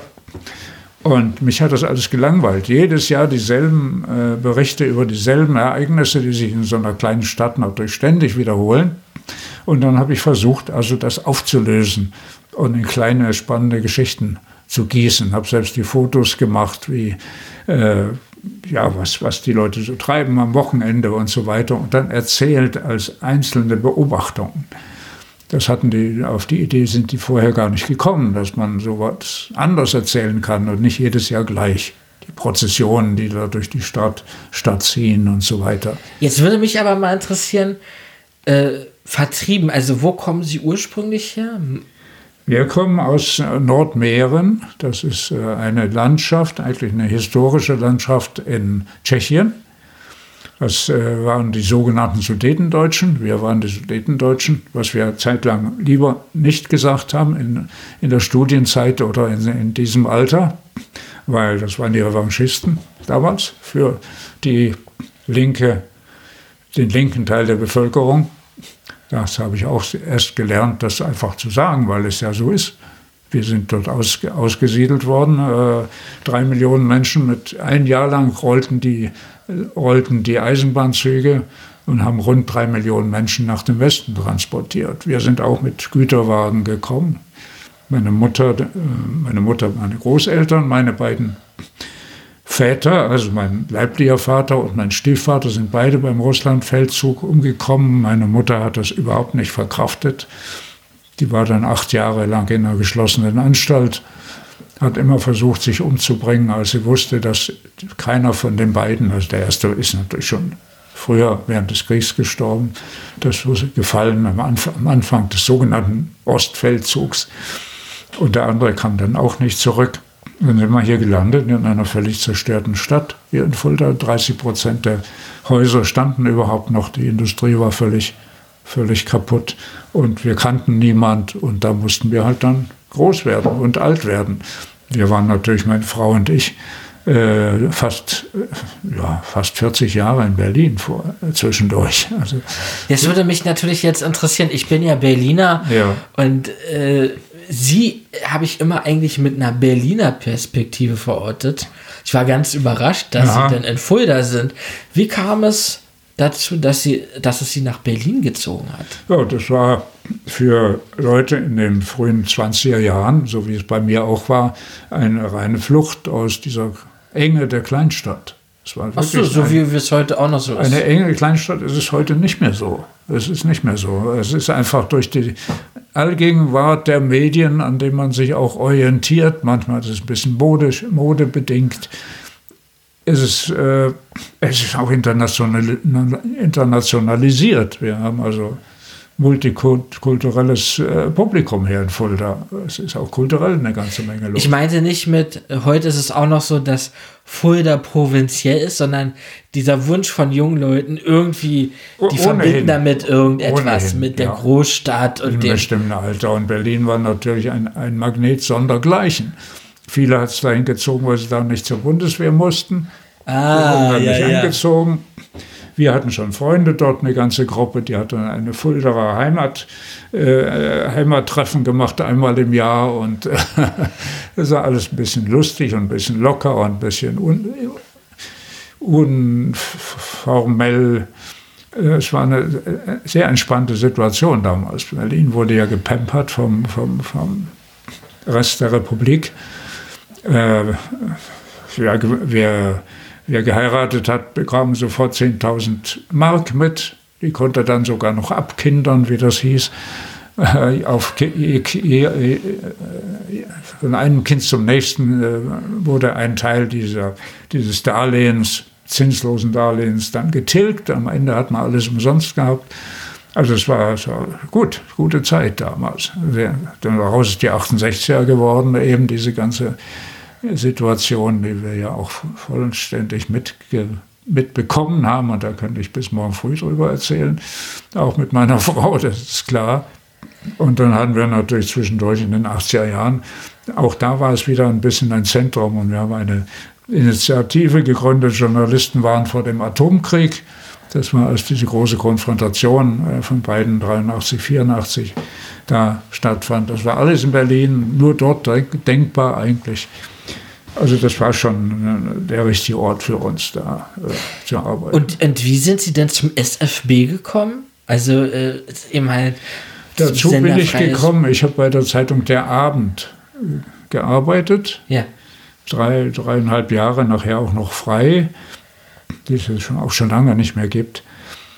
Und äh, wurde da geschickt von der Redaktion zu einem Jubiläum von, von so einem Treffpunkt, Jugendtreffpunkt. Ich habe jetzt ganz vergessen, wie das hieß, irgendwo. Also, wo die Leute hingingen einfach. Heute würde man sagen, ein Club. Und äh, dort traf ich äh, drei Moderatoren vom SF Beat. Das war auch eine, das war eine tägliche Sendung damals, eine doch auch stark politisierte Sendung, aber eine gute Sendung auch letzten Endes, was, was äh, Popmusik anging und so weiter, internationale Popmusik. J äh, Graves, sagt er Ihnen noch? Der, Barry Graves. Barry Graves, yeah. ja, der hat sogar eine Widmung in, in, in das Buch geschrieben. Er, damals, der hat ja auch, auch mit anderen zusammen eine Geschichte der Popmusik geschrieben, weil, wir, weil ich ihm eigentlich die Chance bekommen habe, im Abend mitzuarbeiten auf der Jugendseite. Äh, jeden Mittwoch über die neuesten Entwicklungen der, der Popwelt. Aber der hat schon eine, eine, rüde Ausdrucksweise gehabt. Kann man das so? Ich, ich habe mal die Anekdote gehört, dass er bei Ihnen mal die Tür aufgeschleudert hat und gesagt, wer macht hier diese Pop-Scheiße? 100 Prozent, ja. Das, ja, das, das war ich, ja. Das, das war ich und ich war so froh, dass der da kam und habe ihn sofort engagiert. Das, ich war ja Redakteur dann da, ne? denn ich hatte ja keine Ahnung von den Sachen. Ich hatte mich beworben, aber das will ich nicht zu. Also dann höre ich auch erst morgen früh auf. Äh, ich hatte mich beworben für Kunst und, und äh, für Quatsch, für Pop und Unterhaltung und hatte weder von Pop noch von Unterhaltung die leiseste Ahnung. Aber ich wollte von Fulda weg. Ja. Und da das ein privates Unternehmen war und sehr schlecht bezahlt hat, äh, haben sie auch keine Leute bekommen und haben mich dann genommen. Okay. Und dann musste ich diese Jugendseite jeden Mittwoch machen. Ich habe übrigens auch das, äh, das ähm, Rocklexikon, wenn man den Sternen liest, das Horoskop. Horoskop? Das Horoskop habe ich geschrieben, weil da sagte, ach, können wir Geld einsparen. Wir hatten bisher immer so eine Frau und das machen Sie mal schön mit. Habe ich noch. Äh, also vom Nostradamus zum Radio-Feature. Naja, so ein Kram. Ne? Okay. Es war, war, war, war toll, weil es äh, eigentlich die die große Stadt schon war so aufregend. Ne? Es war allerdings mörderisch, weil wir um 5 Uhr morgens jeden Tag anfingen und um äh, sieben eigentlich schon die Zeitung fertig hatten mit allen Überschriften und so weiter. Da wurden Leute wirklich zu Säufern oder zu Kettenrauchern damals und nach zweieinhalb Jahren habe ich es auch nicht mehr ausgehalten. Und dann schlief man morgen, äh, am Nachmittag schlief man dann vielleicht drei, dreieinhalb Stunden und dann fing die zweite äh, Schicht an, dann ist man zur Veranstaltung gegangen, um darüber zu schreiben. Konzerte und weiß Gott was, auch Theater, alles, alles haben wir mitgemacht. Das wurde nachts dann geschrieben. Das war schon eine, eine recht heftige Sache damals. Also so bin ich im Grunde, also durch diese drei Moderatoren. Der eine war Barry Graves, wissen Sie? Nee, Barry Graves war ja beim Rias. Ach so, ja. ja das, das war Ulrich Herzog, äh, Pfeifenlange, ist der noch ein Begriff vielleicht? Nein, Hans-Reiner Lange. Und der dritte fällt mir jetzt im Moment nicht ein. Ich bin, mir fallen Namen einfach nur ja. so raus. Heidrun, meine Frau, die kennt ihn gut. Also es waren drei gewesen und ich gesagt, warum, warum kommen Sie nicht zum Sender? Schreiben, schreiben für einen Sender. Ja. Und sagte, ja, keine Ahnung, wie man das macht. Ja. Und da haben die mich dann eingeführt und das waren dann spannende Sachen, weil wir, wir Live-Sendungen machten, also, aber in Feature-Form. Und ich saß im Nebenraum und habe manchmal noch die Texte, die letzten Texte getippt, die vorne schon ein, ein Moderator, der auch jede Woche dran war, sehnlichst erwartet hat. Und haben die durch die Tür gereicht dann. Also das war richtig Radio halt eben. Ne? Aber es war quasi der Anfang des Features. Das war Anfang der Für 70er mich. Jahre. Hm? Das war 71. 71. Ja, Anfang 71. Im Haus des Rundfunks beim SFP. Ja, ja, ja, ja. Der erste Tag, an dem ich da hinging, da war das Haus des Rundfunks umstellt mit Polizei, mit Helm und Visieren, weil die Studenten angeblich den Sender überfallen und, und, und äh, besetzen wollten. Das muss ein interessanter Anblick gewesen sein. Das sah toll aus. Und es war die Sonne schien und die, diese Schilder haben geblitzt. Und ich hatte einen, einen, einen getippten kleinen Passierschein bekommen von, von der Redaktion, jetzt äh, von, von SF Beat. Und konnte jetzt durch diesen Kordon der Polizisten hindurchgehen hier. Ich, bin, ich arbeite hier. Das war toll. Und da bin ich dann hängen geblieben, habe Peter Leonhard Braun kennengelernt. Der hatte das irgendwie auch mitgekriegt, dass ich vielleicht ein bisschen anders schreibe als andere. Und äh, da habe ich im Grunde eigentlich den, den, guten, den guten Anfang bekommen, den guten Einstieg im Grunde. Kann ich eine, eine Anekdote erzählen, die vielleicht vieles aussagt, so wie er und wie letzten Endes ich das dann auch äh, verstanden habe. Was ist ein Feature? Äh, wir hatten äh, jedes Jahr äh, die internationale Feature-Konferenz, auch eine Erfindung von Braun, immer in einem anderen Land. Das ging bis nach Australien, da war ich allerdings nicht dabei, aber ich war in London, ich war in Oslo und äh, in, in, in, Warschau. Überall konnten wir dann mitfahren, haben uns mit Kollegen aus den jeweiligen Ländern äh, mehrere Tage getroffen. Feature-Kollegen oder was ich dafür hielt. Und äh, ich fuhr also damit nach Kopenhagen und dann sagte er zu mir, da waren wir noch per Sie, nehmen Sie das doch unter den Arm einfach, da fällt das nicht so auf, die wollen immer alles genau wissen vom Zoll. So ein schönes, so wie so ein, wie so ein äh, Blumenkasten, etwa so in der Größe. Und sie haben mich auch gleich durchgewunken. Dachte, Gott sei Dank, hat er gesagt, da haben sie aber Glück gehabt. Und am nächsten Tag war die Eröffnungskonferenz der Feature-Konferenz. Und dieser Blumenkasten war wieder da, noch verpackt, stellte er in die Mitte des Raums und packte ihn aus und sagte, liebe Leute, das war eine große Konferenz, was Sie hier in der Mitte sehen, oder was ihr, ne, das war alles noch per Sie, ist das Feature. Da war Rosenkohl, da war Blumen dazwischen und Spinat und weiß Gott was alles in diesem Blumenkasten. Ein Feature besteht nicht nur aus Rosenkohl und nicht nur aus Spinat. Es kann alles Mögliche haben und die Form ist jedes Mal anders. Und die Form hängt nur von dem Inhalt ab, worüber wir berichten. Daraus ergibt sich die Form. Und das zusammen ist ein Feature-Programm. Er hatte immer wunderbare, schöne Beispiele, wie man, wie man sich das einprägt. Und es ist auch so. Es waren viele, viele Möglichkeiten, Feature zu machen. Äh, und jede davon hing davon ab, erstens, wie groß ist die Hingabe des Einzelnen oder der Wunsch, damit zu arbeiten und äh, welche Themen bearbeitet er. Daraus, das muss ich erst mal wissen. Und warum macht der Betreffende das? Ist ja nicht, ist, das waren, ich würde sagen, 89 Prozent keine Aufträge der Redaktion, sondern es war Autorenarbeit. Die Autoren gingen dahin und sagen, ich möchte gerne ja. das und das machen, dort und dort. Ne? Das ist genau eben wie ein Schriftsteller, der jetzt einen neuen Roman anfängt, der fragt auch nicht erst den Verlag, der dann das irgendwann drucken wird, äh, darf ich das überhaupt oder soll ich ein anderes Thema auswählen? Ne? Das, ist, das kommt aus einem heraus einfach. Und so war das beim Feature eben, es war ein Autoren, eine Autorentätigkeit. Haben Sie denn noch nebenbei Tagesgeschäft vom SFB irgendwie mitbearbeitet? Am Anfang schon, am Anfang schon. Also bevor ich ja richtig, so in den ersten Jahren, da kam noch die Fernsehen dazu und äh, Kinder, Kinderfunk, verschiedene äh, Sendungen und so weiter. Da, da, man muss halt sehen, dass man, dass man ein bisschen was verdient dabei. Echo am Mittag gab es dann so, so eine Sendung, die war ganz aktuell. Äh, das habe ich dann auch nur, aber nur am Anfang gemacht. Und nachher, also nach Freddy zum Beispiel, war eigentlich der Knoten geplatzt. Und von da an habe ich im Grunde, also ich habe jetzt beim beim äh, Deutschen Rundfunkarchiv in Potsdam habe ich jetzt 120 Features mit allem drum und dran, mit ak akustischen äh, Teilen, äh, Original, Originalaufnahmen, verschiedene Versionen und äh, Briefwechsel und so weiter. Das ist alles dort jetzt.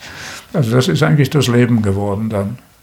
Und jedes Mal war es etwas anders. Es war jedenfalls ein Abenteuer und das Tolle war natürlich, man konnte noch die Welt erkunden. Das heißt, man ist viel gereist. Was heißt Mann? Jemand, der das mochte. Und wie gesagt, äh, mein Glück war ja, dass meine Frau dann auch eigentlich immer mit dabei war. Und sie hat zum Beispiel, wenn ich meinen Tönen nachgejagt bin und ich war also tonsüchtig geradezu, ja, Ja. dann hat sie Notizen gemacht, was sie da sieht und was die Leute essen und was sie anhaben und so weiter. Dafür hatte ich ja gar keinen, keinen Sinn dafür. Es, es gibt ein sehr schönes Bild von ihnen, wo sie auf irgendeiner Weide stehen und eine Kuh an ihrem Mikrofon schnuppert. Ja, ja, ja, ja, das war in der Schweiz, das war, das war der Tag in Europa. Ah ja. Äh, Das war eine Aufnahme im Grunde wie morgens eine riesengroße, äh, riesengroße Gruppe von Kampfkühen. Also dort findet nicht, nicht, kämpfen nicht Stiere, sondern die Kühe und die äh, bringen den Leuten dann viel Geld auf, den, auf die wird dann gewettet, wer da sich durchsetzt. Riesige Tiere. Wir haben es ja mal gesehen auf dem Foto. Ja, da hing da eine, eine, eine Glocke um den Hals, die war 25 Kilo schwer. Die Alter, kamen jetzt so über einen Hügel von Ja. weit her und dann hörte man, da ist ganz weit, als würden die Kirchenglocken und dann kommen die auf dich zu und denkst, du wirst gleich überrannt. Das war eine dieser Szenen. Das war alles Originalton in Eu Europa. Das war beim Hessischen Rundfunk, da alle, wurde alles an diesem Sonntag, alles andere abgesagt. Das hat viel Ärger gemacht dem Redakteur. Äh, weil es gab ja auch äh, wiederkehrende Sendungen an diesem Sonntag. Und an diesem Sonntag gab es nur 16, lang, 16 Stunden lang einen Tag in Europa. War, Wahnsinn. das war auch ein Erlebnis. Undenkbar ist das Und wir heute. hatten Undenkbar. unglaublich, Das kriegt man nie unglaubliche Resonanz damals Ja. eben. Das, das ist Wahnsinn. Wir hatten über 1000 äh, Zuwendungen, also nicht zu- Zuschriften. Also da gab es damals schon, schon natürlich auch, dass man schreiben konnte, aber äh, ein großer Teil hat angerufen. Wann war das? Äh, Das war auch noch, das war, äh, das war tatsächlich 89 und ein Tag in der Stadt war ein Jahr später. 99. Hä? 99, ja, nicht. Ja, 99, ne? Ja. Ja, das war das, ein, ein Tag in Europa. Ja, das den Uhrzeigersinn folgte quer durch Europa bis, bis zur Mitternacht. Und da haben wir, äh, glaube ich, muss mal nachgucken, das ist schon so lange her, glaube ich, 33 europäische Länder besucht. Äh, wussten gar nicht, dass es so viele gab. Wir sind die meisten, äh, zu den meisten Ländern oder durch die meisten Länder bis ja, auch, auch nach Moldawien jetzt zum Beispiel, wo so viel die Rede davon ist, Transnistrien und was, was es alles gibt, da waren wir überall mit dem Auto und in dem wir meistens geschlafen haben und so. Das war, das war ein Ding, ganze, ganzes Jahr. Und das Wie- wurde finanziert vom Hessischen Rundfunk in dem Fall.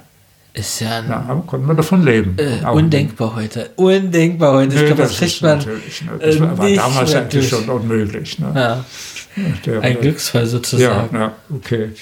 Ja, aber ich habe mir jetzt, weil ich wusste, dass wir darüber reden werden, ganz sicher habe ich mir ein paar Sachen aufgeschrieben, dass ich keine wichtigen Stichworte äh, vergesse oder auslasse. Ja. Also einmal, wir sind Erzähler, das haben wir schon gesagt. Ja. Erzähler, Erzähler ist meistens ein Mensch. Also ich stutze immer schon, wenn ich höre, das ist eine Sendung von zwei, drei, vier Leuten.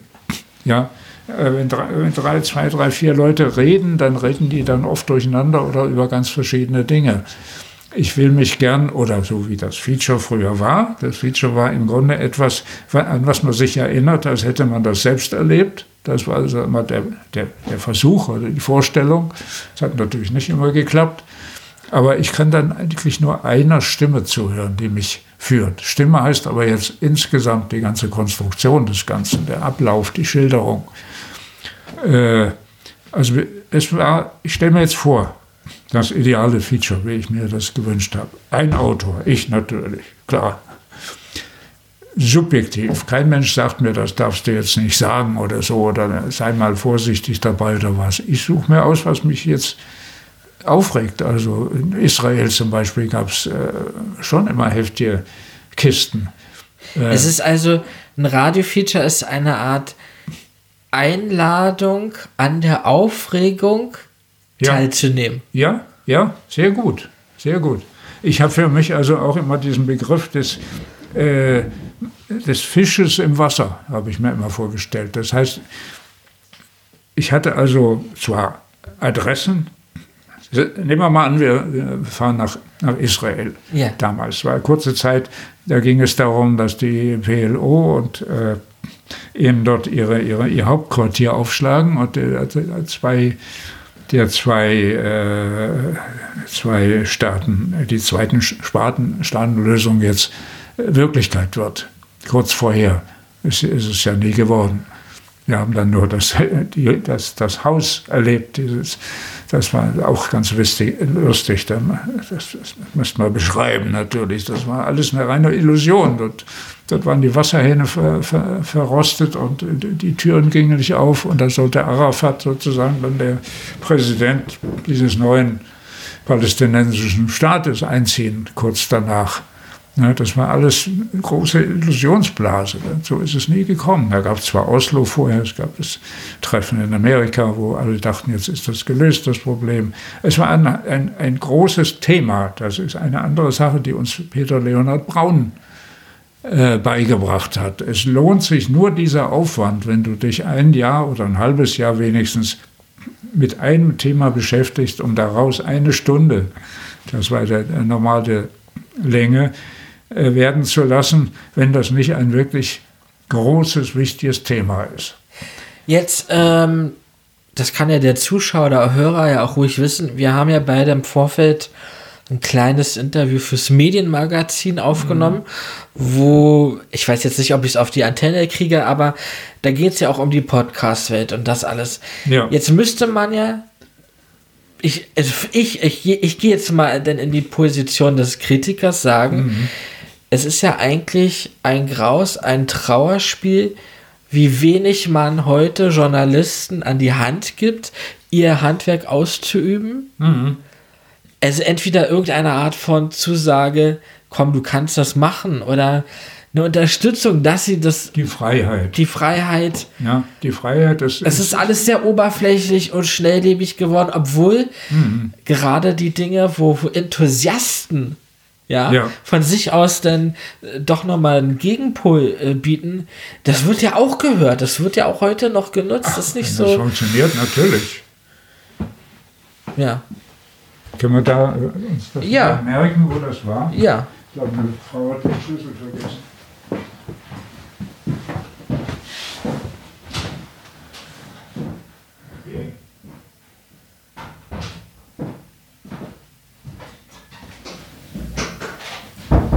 Also ist ja so, wenn man, achso, muss man ja nicht alles drauf haben.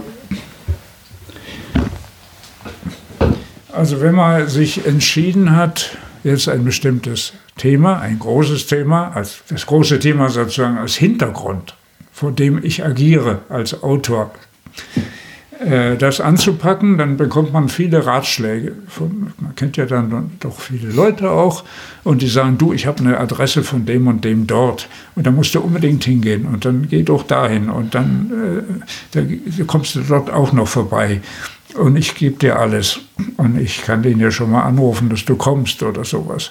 Da hatte ich dann so eine Liste, ich wollte ja auch nicht, nicht enttäuschen und die, die Liste habe ich manchmal gar nicht ausgepackt äh, vielleicht im Einzelfall. Das heißt, Fisch im Wasser, ich habe mich in die Situation begeben, zum Beispiel in Jericho, dort wo dieses, die Hauptstadt der PLO oder des, äh, des äh, palästinensischen Staates entstehen sollte. Und steige aus aus dem Taxi, wobei es wichtig war, mit welchem Taxi ich fahre, palästinensisches oder, oder jüdisches Taxi. Ja, also äh, na, das will ich jetzt nicht so sehr vertiefen, aber da fing es das schon an, wer mich überhaupt dahin fuhr. Und ich steige aus mit meinem, damals hatte ich noch die Uhrgerät umhängen, hatte ja alle möglichen Geräte dann. Das lief dann schon natürlich, selbstverständlich, weil ich weiß ja nie, was passiert in dem Moment. Und ich habe mein ganzes Gebammel mit diesen zwei 421 äh, Mikros und alles an, miteinander verbunden. Um Gottes ja wenn ich das anhöre, das, da tut mir jetzt schon der Rücken von weh. Das muss ja eine Schlepperei ohne Ende ja, gewesen sein. Das, aber das hat, das hat natürlich Aufmerksamkeit erregt und da kommen welche. Äh, das muss ich ausnutzen. Es kommen also die PLO-Leute, es kommen nachher die Hamas-Leute zu dir, also die Extremisten. Es kamen, alle kamen zu dir, weil du dort das Medium hattest, über das sie dachten, ihre Botschaft äh, verkünden zu können. Ach so. so simpel hat das funktioniert. Das war eine Einladung sozusagen. Wann war das, äh, damit man das ein bisschen einordnen kann, so von der Zeit her? Ich bin da, ich bin 33 Jahre alt, ein bisschen unbedarft äh, mit sowas. Wird das gewesen sein? Ich habe jetzt diese Zeiten auch gar nicht mehr. Das äh, Jericho war 94, 1994. Ja, ja das äh, Feature hieß Jericho, Hauptstadt der Ungeduld. Okay. Die wollten endlich ihren, ihren Staat haben. Ne? Das war eigentlich der, der Hintergrund dessen. Äh, die palästinensische Regierung. Und du steigst da eben aus und sofort siehst du, sieht man, dass ich hier irgendwie was mit Medien zu tun habe. Und alles dann kommst du zu mir dann, also die können ja alle Englisch, diese jungen, gut ausgebildeten Leute, viele in Amerika auch ausgebildet. Und dann konnte ich schon eine Liste machen. Erst zu euch, PLO, dann zu euch Hamas. Bei der Hamas könnten wir sogar übernachten. Die haben gesagt, wir, wir vermieten auch ein Zimmer. Und dann habe ich bei der Hamas äh, haben wir geschlafen, während die im Nebenraum ihre wilden, äh, wilden Theorien da äh, diskutiert haben als Gruppe. ja, das, das war auch ganz toll. Wasserhahn hat aber auch nicht funktioniert. Okay.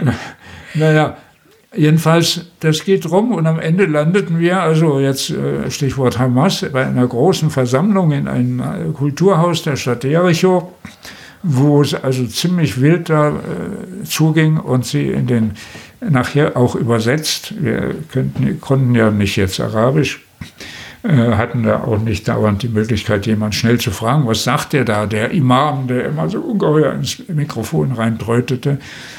Ja, dass er eben die Israelis ins Meer äh, werfen sollen und das tötet alle Juden. Da wurde auch eine, eine Szene vorgespielt, wo ein Jude wirklich auf der Bühne ermordet wird.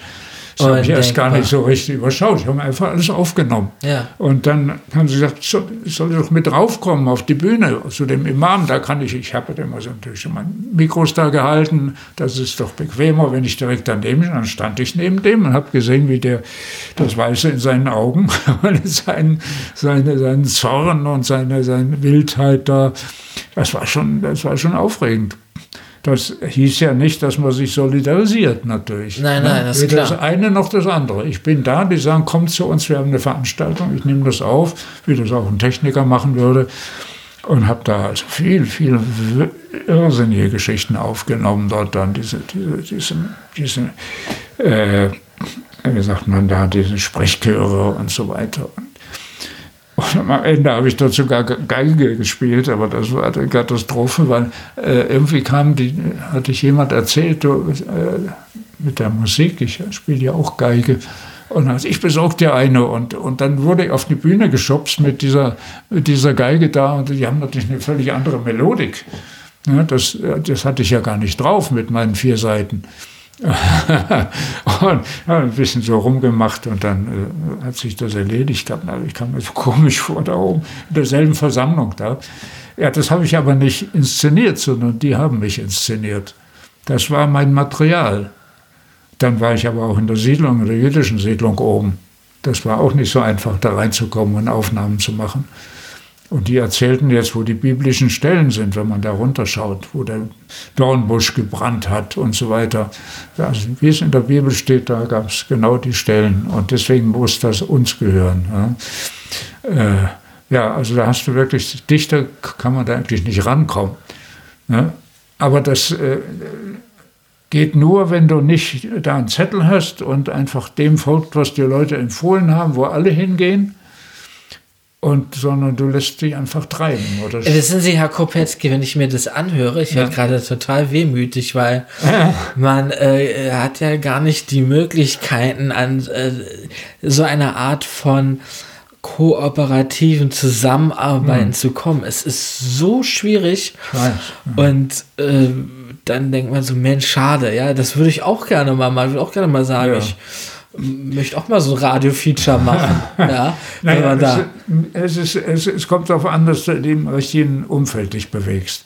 Der, das SFB-Feature war lange Zeit wirklich eine verschworene Gemeinschaft. Alle wussten im Grunde, worum es geht. Und es war auch maßgebend, ne? Also viel. Ja, ich äh, finde schon so. Ja, ja. Man fühlte sich an der richtigen Stelle. An diesem, da war gar nicht mehr Peter Leonhard Braun, glaube ich, zu diesem Zeitpunkt. Da war das der, der äh, Bauernfeind. Äh, wir waren ja eigentlich auch befreundet. Äh, aber dass die alle hatten das gleiche äh, Ziel und, und die gleiche Vorstellung, dass Feature etwas Wichtiges ist, eine Erzählung, wo die Leute zuhören und wo man auch was bewegen kann.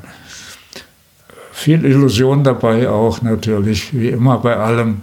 Auch nicht alles, was man sich vorstellt, gelingt. Alles prima.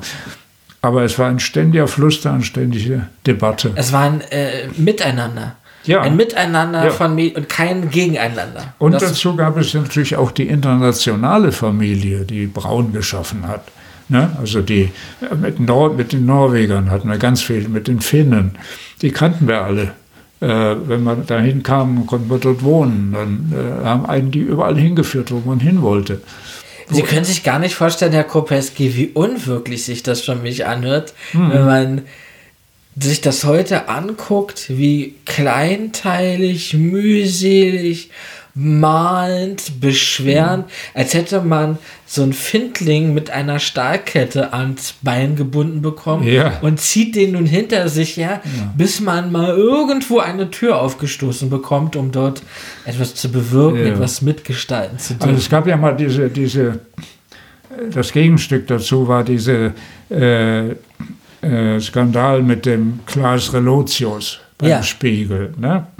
Ich meine, was der gemacht hat, war natürlich, das darf man nicht machen. Man kann nicht die, die Sachen. Äh, eine eigene Wirklichkeit ja, erschaffen. ja, er hat sicher vieles nachempfunden äh, und dann eben so ausgedrückt, als wäre das wirklich so gewesen. Das war in ganz verschiedenen. Ich habe mir etliche Sachen auch mal dann mal vorgenommen und naja, gut, der hatte dann seinen Stil und so weiter. Aber die Schlüsse, die der Spiegel daraus gezogen hat, ich habe mal in einem, einem Post, also einem, einem na, wie sagt man da nochmal, in einer, äh, es gab ja im Südwestrund, beim Südwestrundfunk ein Radio, wo, wo man schreibt immer fortlaufend zu bestimmten Ereignissen. Kann ich Ihnen leider nicht helfen. Unser Sohn als Fotograf, der, der viel sich in der Natur bewegt draußen, der hat einen großen, wie nennt man das denn? Jedes Mal, wenn du zurückkommst, stellt er das da rein. Instagram oder was meinen Sie? Nee, nee, also gut, lassen wir das jetzt mal. Jedenfalls, ich habe auch mal drüber geschrieben, über die ganze Geschichte. Die haben nämlich jetzt, äh, wahrscheinlich gilt das auch gar nicht mehr, aber damals war es so, die wollten das lückenlos vermeiden in Zukunft, dass so etwas passiert, dass jemand die Geschichten, die im Spiegel erscheinen, erfindet, weitgehend. Ja. Das heißt, sie verlangten von den Leuten, äh, dass die mitbringen von ihrem Ort, wo sie angeblich mit jemand gesprochen haben, erstens ein Selfie zusammen mit dieser betreffenden Person oder den Personen, dann auch von denen unterschrieben noch, dass sie das auch wirklich das und das gesagt haben zu ihnen. Also es sollte alles absolut wasserdicht gemacht werden. Das Ja, heißt verstehe. natürlich, dass diese äh, letzten Endes auch äh, Erzähler, äh, Lotius war für mich auch ein Erzähler und er hat auch, auch, auch gute, ja, gute Einfälle zum Teil, ne? äh, dass diese Leute eben wirklich die Wirklichkeit wiedergeben und zwar von A bis Z. Und das musste unterschrieben werden, das musste im Foto festgehalten werden und so weiter. Ne, dass niemand sagen konnte, ich stand vor dem Haus und in Wirklichkeit hat er hinter dem Haus gestanden. Na, äh, haben mich so geärgert darüber. Das war eine gute Gelegenheit, mal zu reden darüber, was, wie weit geht also die äh, Selbstständigkeit, die Freiheit eines Menschen, der in seinem Medium erzählt über etwas, was er erlebt hat. Ne?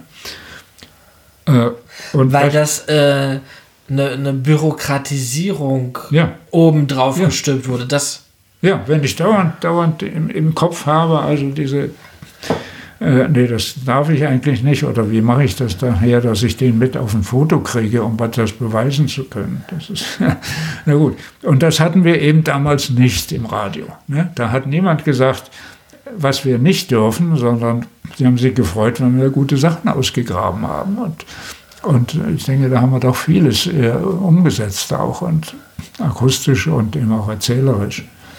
Jetzt würde mich allerdings, wenn Sie schon mit Relotius jetzt auf eine gewisse Aktualität Bezug nehmen, ja. würde ich natürlich schon gerne auf die Nachwendezeit zu sprechen kommen. Es Mhm. muss ja irgendwo einen Bereich gegeben haben, wo das Ganze irgendwie in sich zusammengefallen ist, weil vielleicht die Gemeinschaft dieser Radiomacher alle in Rente gegangen ist? Nee, kann ja auch nicht sein. Es müssen ja auch neue Leute Nee. angelernt worden. Oder äh, ist das wirklich 2005 gekommen, das Sterben, mit diesem Aufdrängen des Podcasts? Ach, Das war auch wieder mehr oder weniger, nee, das hatte damit, glaube ich, noch gar nicht so viel zu tun. Das, das war mehr, es war mehr subjektiv. Die Leute brachten auch gewisse Ängste mit aus der DDR. Ne? Die haben ja zum Teil ihre, ihre live gesprochenen äh, Kommentare dann vom Blatt abgelesen. Es gibt da eine wunderschöne Sache über einen, das heißt Nachtdrusch. Wenn wir mehr Zeit hätten, würde ich es raussuchen. Das ist so toll, weil die, diese Rep- Reporterin, dieser Reporter, das war ein männlicher, einfach immer wieder über den Faden verliert und guckt dann auf seinen Zettel und findet dann nicht den Anschluss. Dann müssen die wieder, den, wieder die Aufnahme neu anfangen. Ne, weil er so tun soll, als würde er jetzt spontan da mit jemand reden, da oben auf dem, auf dem, auf dem äh, Wagen, wo, wo das Korn dann nachts geerntet wird, äh, ge, geerntet wird im, im, im Flutlicht. Äh, und äh, in Wirklichkeit stand er da unten. Ja, ich erinnere mich an die Aufnahme. Die Ja. hört man auch in diesem Magnetband-Feature. Ja, das kann sein. Ja, Ja, ja. ja. Und dann, äh, man hört immer diesen Mähdrescher im Hintergrund ja, und dann sagt er irgendwann mit so einem leicht sächsischen Hintergrund, auf verflucht doch mal, jetzt bin ich wieder durcheinander. Dann geht irgendeiner der Protagonisten, macht nicht das. Wasser neu. Und. Äh, da- das ist eine sehr interessante Aufnahme. Da kann ich sagt viel über, über Freiheit und, und, und, und Verengung. Äh, und wie das, äh, da, da, haben natürlich die Medien sehr gelitten drunter. Aber es gab nicht nur, es gab auch ein ganz äh, respektables Feature dann zum Ende hin der DDR. Also da, da waren wir ja schon miteinander verbunden. Das SFB-Feature und das MDR-Feature. Ja. die letzten, ich weiß jetzt nicht genau, anderthalb Jahre, zwei Jahre. Ich war so, so, so eine Art äh, reitender Bote. Ich bin immer wieder nach Leipzig gefahren und wir haben dann Sachen besprochen. Was Und äh, was ist mit der Nalepa-Straße, das Funkhaus da? Ja, Hatten ja, Sie da mit- auch ein bisschen noch was zu tun, Anfang der 90er ja, Jahre? ja, da war ich oft. Ach ja, Ja, ja, ja, ja. Hier mit Alfred Eichhorn und wie die alle heißen, die müsst, der müsste ja so in ihrem Alter sein. Ja, ja, es waren waren auch, es waren auch andere Kollegen, auch Techniker aus dem, aus dem Westen, die dann auch dort gearbeitet haben. Ja. Also das hat sich dann so schleichend äh, angenähert und das war eigentlich ganz, äh, ganz toll. Aber es sind natürlich viele einfach rausgeflogen, dann äh, ruckzuck, äh, die 30, 40 Jahre da gearbeitet hatten und da lag so eine Trauer über dem Ganzen. Da Ähm, ist sehr, sehr viel Porzellan zer aber ganz viel, ganz zerschlagen worden. Ja, Ne? Da habe ich ja auch eine Sendung drüber gemacht. Ja. Diese Sache da. Na, Leper. Das ist ja auch, ähm, also es, so empfinde ich es, wenn man mit Leuten aus dieser, dieser Blase, dieser Richtung zu tun hat, dieser Wolke, Nalepa-Straße, Ja. DT64 oder Mhm. Rundfunk der DDR, was es alles so. Ähm, äh, die, die Art der Kommunikation, für mich ist das manchmal ein bisschen wie so ein Eiertanz. Ja, wenn man so mit einer, so einer Westberliner Sozialisation man muss schon ein bisschen vorsichtiger, ein bisschen ähm, Hm. nicht? Und Sanft. die Vorsicht hatten wir eigentlich nicht. Nein. Nee, das.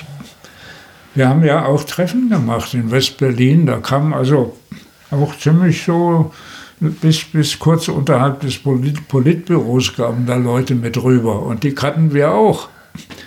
Ich, ich kriege jetzt nicht gerade die Aber treffenden oder, Namen. ich frage mal anders. Ich frage es mal anders. Ja. Äh, ist da nicht dann irgendwie nach der Wende eine enorme Konkurrenzsituation durch einen Überhang an Fachleuten entstanden?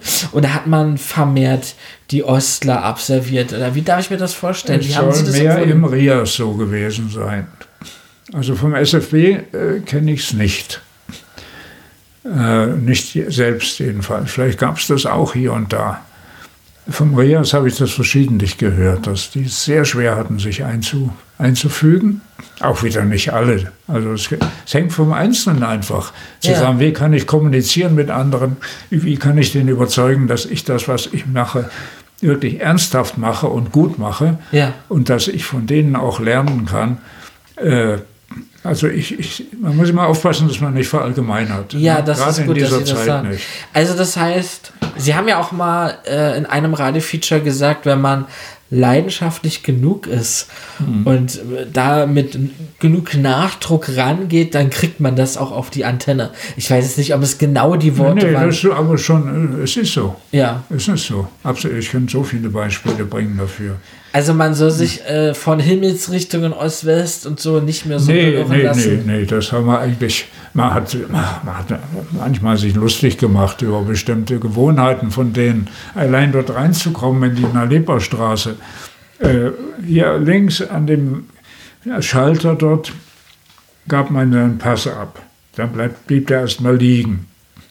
Daneben war eine andere Frau, die auch eine Funktion hatte, die holte sich den dann irgendwann nach längerer Zeit. Der stand dann blöde rum. Zwischendurch äh, tröpfelte der Samovar hinten Tee irgendwo rein. Äh, es war so eine Samovar-Stimme, die äh, äh, Samovar-Situation. Und die waren auch so angezogen, als würden sie zu, zu Hause sitzen, in der, in der Küche oder irgendwo. Und dann kriegte die Dritte dann den Pass und gab ihn dann wieder zu uns zurück. Dann mussten wir das noch einem anderen uniformierten Menschen vorzeigen, dass wir das auch wirklich sind, die gerade auf dem Pass abgebildet sind und so weiter. Es war eine Geschichte, die konnte sich bis zu einer halben Stunde hinziehen, bis man überhaupt da drin war. Und darüber haben wir uns natürlich auch lustig gemacht. Ja. Also diese Szene da, das war, das war schon fast Kafka. Ne. Wo alles im Wohnzimmer stattfindet. Ja. Das ist Aber- lustig, dass Sie das so erzählen, weil ich kenne da, Hm. also, so wie so ein Archäologe, man guckt sich dann um in diesen vielen Absolut, Schnipseln, ne, was man da noch so sehen Ja. und finden kann. dann sieht man diese, ich nenne es jetzt mal ein bisschen frech, diese Radio-Hippies von DT64, die Hm. da alles Mögliche gemacht haben nach, den, nach der Wende mit, äh, Ja. was weiß ich, zusammen Bier getrunken, gefrühstückt, gequalmt, Kinder gezeugt, Radio gemacht auch noch, ja. Ja. Und äh, das ist natürlich ein totaler Gegensatz zu dem, was Sie jetzt mit dieser Eingangssituation erzählen, mit den Ja, Pässen abgeben und äh, ja. Aber das war mehr, mehr komisch, denn wir waren ja, wir waren ja angekündigt, äh, also ohne, ohne das wäre es ja gar nicht gegangen. Ja. Ne, zum Teil sind wir zusammen im Bus abgeholt worden, dann zu solchen Treffen äh, in, in, in der Leberstraße. Also wir, und uns konnte ja nichts passieren, also konnten wir uns ein bisschen auch lustig machen drüber. Und auf der anderen Seite in dem Haus, in den Redaktionsstuben und so weiter, da saßen ja die Leute, die, die wir gut kannten. Bei denen haben wir auch zum Teil am Wochenende in der Datsche äh, Kaffee getrunken und so weiter. Ne? Also das, da, da war es eine ganz enge Angelegenheit. Wund, Okay. Wunderbare Offenheit. Toll. Und dieses, dieses Nadelöhr, durch das man da musste, war einfach nur lachhaft. Ne? Und insofern, das hat sich ziemlich lange hingezogen. Also so die letzten, letzten Jahre der DDR, ich denke mal drei Jahre mindestens, dass wir uns gegenseitig besucht haben. An verschiedenen Orten. Auch Vorführungen gemacht haben. Also, ja. Ähm, was mich natürlich jetzt dann interessieren würde, Herr Kopetzky, wie haben denn Sie, ich sag's mal doch, die letzte Phase, also Ost und West haben zusammengefunden, ähm, der ganze Radiomarkt war enorm im Umbruch äh, bis in die 2000er Jahre, die letzte Zeit. Wie haben Sie das empfunden? Wie, wie war das für Sie? Ich habe da äh, ziemlich mitgemischt. Also wir haben ja wir haben eine Serie gemacht, die hieß Entfernte Verwandte. Äh, da kamen, als wir mal nachgezählt haben, ich habe es irgendwo stehen, da gab es ein richtiges Buch darüber, 300 Sendungen äh, die, äh, zusammen, die in den ersten zweieinhalb Jahren nach der Wende über das Zusammenwachsen oder eben auch nicht mit der anderen Seite gemacht worden sind. Aha. Von West- und von Ostleuten. Ganz, ganz, ganz viele Sendungen. Das war ganz, das war ganz und gar spannend. Gute Sendungen dabei rausgekommen. Also es war, es war kein Gegeneinander, es war, äh, das hat es immer gegeben. Ja, also dass Leute andere nicht leiden können. Aber in Wirklichkeit ist das äh, eigentlich, ein, das Zusammenwachsen ist dort schneller gegangen als auf anderen Gebieten. Bis heute. Das ist sehr interessant, dass Sie das so erzählen. Da habe ich ein falsches Bild davon äh, gehabt. Ich, äh, ich kann mal kurz mal einschalten ja. und ich gucke mal, ob ich das da, ob es da ist, wo ich dachte, dass es ist.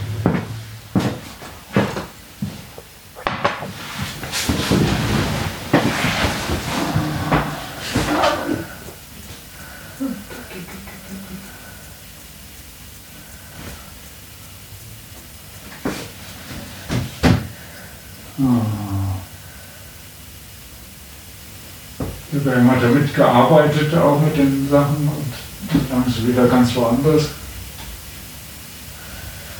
Finde ich im Moment nicht. Da war, war von mir auch die Sendung drin, äh, Hochzeit mit dem Feind. Bundeswehr, Hochzeit mit dem Feind, Bundeswehr nimmt NVA. Äh, Dokument einer Vereinigung. So war das. Ein bisschen, bisschen zynisch ausgedrückt. Okay. Das, das ist da drin, der Text auch. Aber das war auch wieder braun. Also das sind die großen Themen einfach. Ne? Er hat gesagt, hier du, jetzt steht bevor eine offizielle Vereinigungsfeier überall in den Kasernen, Bundeswehr und NVA. Und es ist klar, dass natürlich die eine die andere sozusagen aufschluckt. Jetzt. Ne? Alle sind ja nicht übernommen worden. Und da, da gibt es ja eine Sendung drüber auf äh, in Dabel, Dabel oben im, mehr im Norden von Brandenburg. Da war ich eine Woche lang in dieser Garnison und äh, habe da alles mitgemacht. Und und die, auch die führenden Militärleute haben sich dort richtig gehend ausgeweint. Also äh, jetzt, ich meine jetzt nicht mit fließenden Tränen, aber die haben mal richtig Klartext gesprochen. Das war eine einmalige Gelegenheit, später nie wieder. Die, die haben sich als Verlierer gefühlt und haben das dann auch wunderbar geschildert. Ihre Gefühle, die sie sonst nicht rauslassen. Ja. Das war toll. Da saß ich abends oder nachts dann mit denen in der Stube und, und die saßen dann auch in Uniform, weil sie das so gewöhnt waren und haben dann erzählt, wie sie sich fühlen. Dass die Fahne eingerollt wurde zum letzten Mal und solche Sachen. Da, da muss man eben Zeit nehmen sich. Das ist ja ungeheuer wichtig, dass man sich Zeit nimmt. Das wäre auch ein wichtiger Punkt noch. Ja. Ich vielleicht noch ein paar Stichworte. Ja, bitte. ich die nicht vergesse. Also die Wahl des Themas und die, des Einzelnen durch den Einzelnen und die Freiheit der Form ebenso. Ne? Äh, man kann nicht sagen, das musst du so machen, das musst du so machen. Für Anfänger natürlich schon, denen kann man helfen dazu. Aber eigentlich würde ich immer fragen, was möchtest du, warum möchtest du das überhaupt machen? Was willst du damit ausdrücken und wie denkst du dir, wie sich das nachher anhört? Ne? Äh, wenn jemand eine Stunde lang dir zuhören soll. Ja. Und äh, also äh, im Handwerk sagt man dazu Lernbegleiter Ne? Ja, ja, ja. Wenn ja. es um die Ausbildung geht und man den Ausbilderschein als Meister machen muss, Ja, ja. dann spricht man immer vom Lernbegleiter. Ah, man soll nicht ah. die Leute pressen in irgendeiner ne? Form, sondern Ja. Wir haben sie gecoacht, sozusagen. Das ist ja eine Sache, und da, da fange ich jetzt wieder auch an, ein bisschen einen wehmütigen Tropfen reinzugeben. Ich Mhm. habe den Eindruck, es ist nur mein Eindruck, dass äh, heute, in der heutigen Radiowelt, man eigentlich möchte, dass derjenige am besten gleich alles mitbringt und gleich jedes System beherrscht und sich Ja. jeden, ja. Und ich merke das auch an ganz alten Radioleuten, die ja noch aktiv sind, Mhm. dass sie dann teilweise richtig Probleme haben, sich dieses Wissen anzueignen, neue Technik und Ja, ja. äh, soziale Medien. Und ich habe hab das nämlich auch immer mitgekriegt, wo Mhm. ich selber nicht wusste, wie, wie komme ich, wie mache ich denn das? Und dann schickt mir jemand von dieser alten Riga Radiomachern einen, einen Tutorial-Link zu irgendeinem YouTube-Filmchen, wo er sich das selber drüber abgeguckt hat und beigebracht hat, damit Ja. er irgendwie sich dann damit behelfen kann. Ja. So, Für mich war das sehr schön, das einmal zu sehen, weil man weiß, Mhm. oh, also die kochen hier alle nur mit Wasser, ja, Ja, einmal das. Aber zum anderen habe ich gedacht, warum äh, diese fehlende Nachhaltigkeit hat mich genervt, Mhm. geärgert, ja. Ich kann doch nicht ständig neue Leute ausbilden, ständig neu. Und die Alten dann irgendwie hinten rüberfallen lassen. Mhm. Als Ja. Medienjournalist ist es ganz oft so, wenn die Leute vor dem Haus des Rundfunks heute protestieren, Mhm. wegen ihrer schlechten Arbeitsbedingungen, weil man sie so sehr links äh, fallen lässt, Ja. dann gibt es Leute, die gehen auf die Bühne und sagen, ein Kollege von mir, den hat man gesagt, wir können mit dir nichts mehr machen. Und der ist aber gerade mal Anfang oder Mitte 50. Ja, das kann es ja nicht sein. Ja, Soll ja. er jetzt zehn Jahre Hartz IV äh, kassieren, dann bis er dann mal irgendwie in die Rente darf und dann am Ja. Daumen lutschen am besten noch? Das ist doch eine Sauerei. Eine Sauerei am Menschen. Absolut. Die können ja auch nicht mehr existieren dann von einem Ja, Moment zum es geht anderen. ja nicht darum, damit reich zu werden, aber bitteschön, ich möchte was im Kühlschrank haben, ich möchte die Ja. Miete bezahlen können. Ja. Das ist äh, ein menschliches Grundbedürfnis. Und ich habe neulich jemanden beim Arbeitsamt gefragt, wie ist denn das so mit freien Mitarbeitern beim Rundfunk? Mhm. Oh je, Mini, der hat mir da Sachen aus dem Nähkästchen erzählt. Da sind mir also die Ohren mehr Ja, als ja. heiß äh, glühend geworden, wie denn denn die Realsituation ist. Das Viele wollen ja auch gar nicht zum, beim Rundfunk arbeiten. Das ist für die eigentlich eine Erniedrigung inzwischen. Ach ja, Radio, das ist das nächste, ne? Wenn das dann, ist halt nur eine Stufe, um dann doch irgendwo in der großen Fernsehwelt zu landen. Äh, Diese, diese, äh, das habe ich auch öfters gehört, dass man sagt, naja, Radio, Ja, ja. weißt du, das ist so, mache ich mal nebenbei mal ein paar Jahre, bloß nicht. Und alte Radioleute, die dann sagen, Mensch, aber mir fehlt diese Leidenschaft bei den Menschen, das irgendwie rüberzubringen Mhm. und das, und ich denke, äh, ich finde Radio zehnmal schöner, oder eben halt das Audiovisuelle, ne? Also äh, durchaus auch den Podcast. Ich Ja, finde das zehnmal schöner, die, die Fantasie des Menschen anzuregen, sich Hm, das Da vorzustellen. spielt sich das meiste Ja, genau, zwischen den Ohren, wie man sich das aufbaut, sozusagen, die Ja. Szenerie.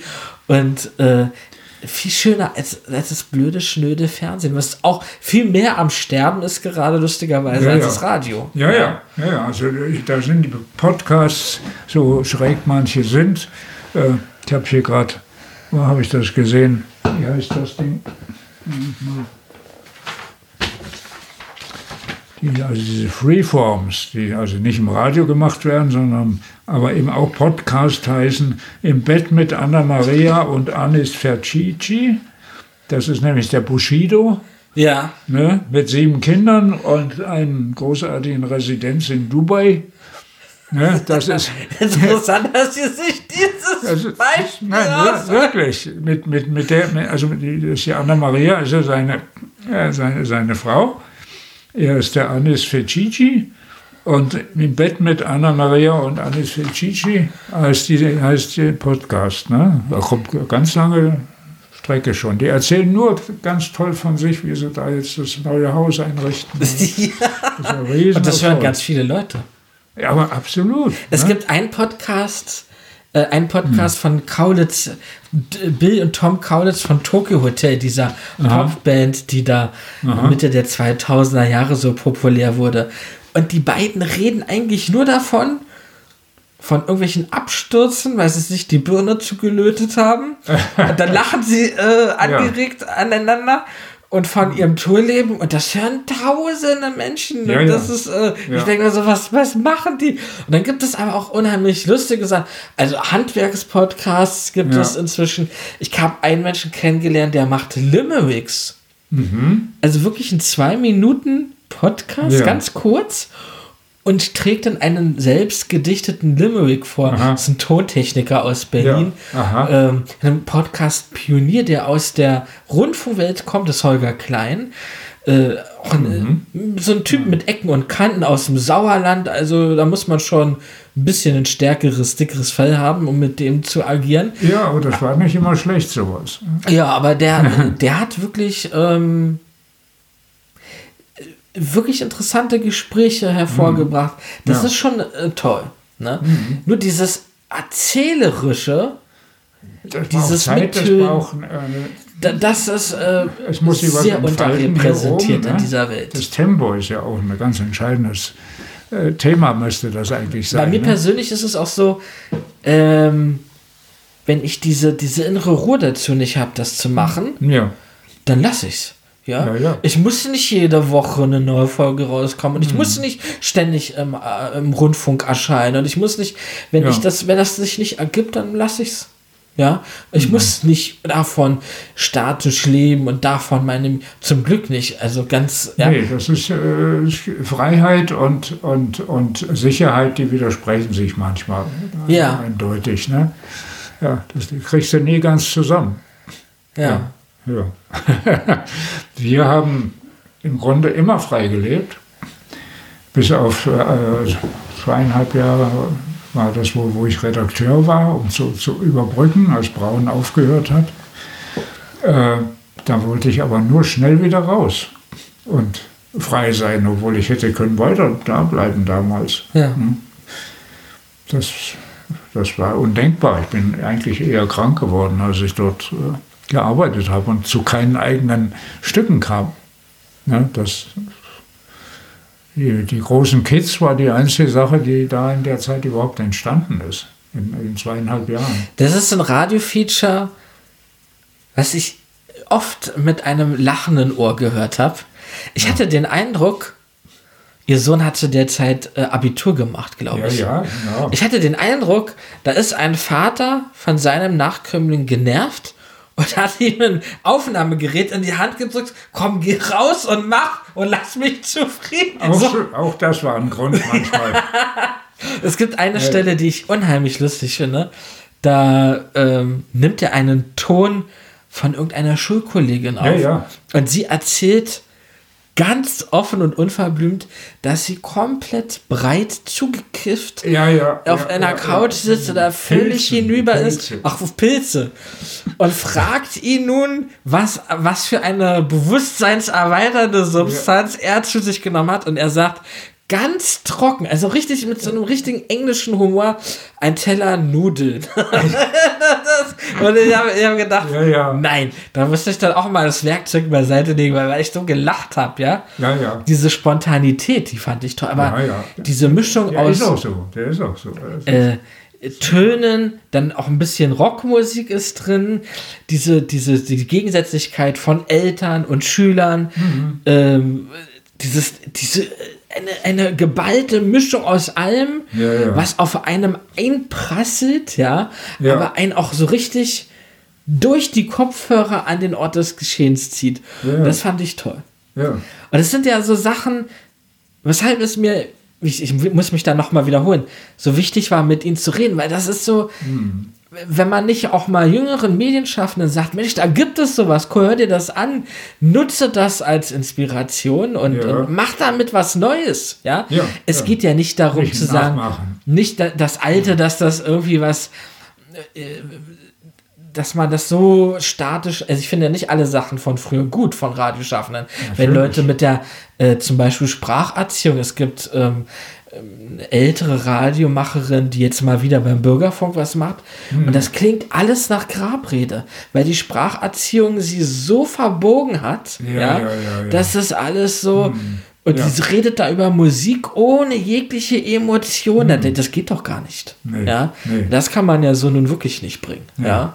Nee, aber es ist wirklich, man kann kein, kein, kein Katalog von Mast, was man was dazugehört, einfach aufstellen und dann gelingt die Sache. Ne? Was immer, immer den Leuten äh, vorgemacht wird. Ne? Die, sie kommen nicht umhin, das selbst zu entwickeln und sich, sich, sich selbst zu entwickeln und das dann äh, hörbar zu machen bei, in ihrer Arbeit. Das geht ja für alles, auch für, für schreibende Leute und so weiter. Ne? Man kann nicht irgendwo Regeln aufstellen. Aber eine Sache, die für mich ganz klar inzwischen ist, ähm, ich finde schon, dass die Struktur ein Riesenproblem hat beim öffentlich-rechtlichen Rundfunk. Hm. Es wird viel zu mehr, äh, viel zu viel bürokratisiert. Es gibt viel zu viele Entscheidungsprozesse, Ja, ja. wo auch viel zu viel Geld bei auf der Strecke bleibt. Natürlich, die verdienen ja das meiste. Ne? Und äh, das ist eine, eine Schweinerei am Hörer und am Medienschaffenden. Und ich Ja. denke, daran geht es auch zugrunde mit der Zeit. Ja, also äh, die Hörer sind sehr unzufrieden. Also wenn ich irgendwo sage, ich mache auch mal was von RBB oder so, was ich mir da anhören muss für Tiraden, wie sauer die. Und, Ja. und dann hört man sich aber auch die Argumente an und da weiß man, ja, da kann ich nichts dagegen sagen. Ja, ja. Das ist ja, es ist nee, ja dann, nicht. dann, dann muss man ja auch nicht. Ne? Also Nö. Ist, Nö. ja. Ich will mal. Herr Kopetzky, wir Ja, sind. Ähm, ach, Sie wollten noch was sagen. Kleine Pause. Ich wollte noch ein paar Strich, äh, Stichwörter nur ganz kurz anstreichen. Äh, Weil wir also sind jetzt die großen Themen, ja. großen Themen heißt im Grunde nur, dass die sozusagen in der Luft liegen. Ne? Mittelfristig oder längerfristig, nicht, nicht von heute auf morgen. Aber das ist wichtig, dass man die Unterfütterung hat. Ne? Ja. Sonst fragt man ja, warum, warum redest du darüber? Du machst das zwar sehr schön, du bist da engagiert, aber äh, warum gerade jetzt? Ne? Das muss man ein bisschen, muss ein bisschen sozusagen von unten her immer wieder äh, beglaubigt werden, wenn man, wenn man so will. Ne? Äh, Hochzeit mit dem Feind war also wirklich sehr passend damals. Das passierte damals. Dann habe ich zum Beispiel was gemacht, Tagträume in Transsilvanien.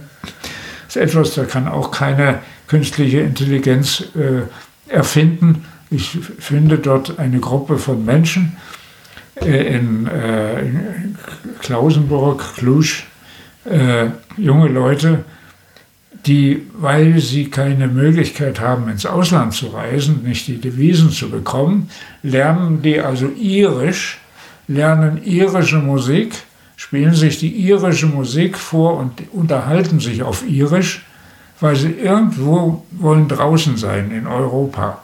Ne?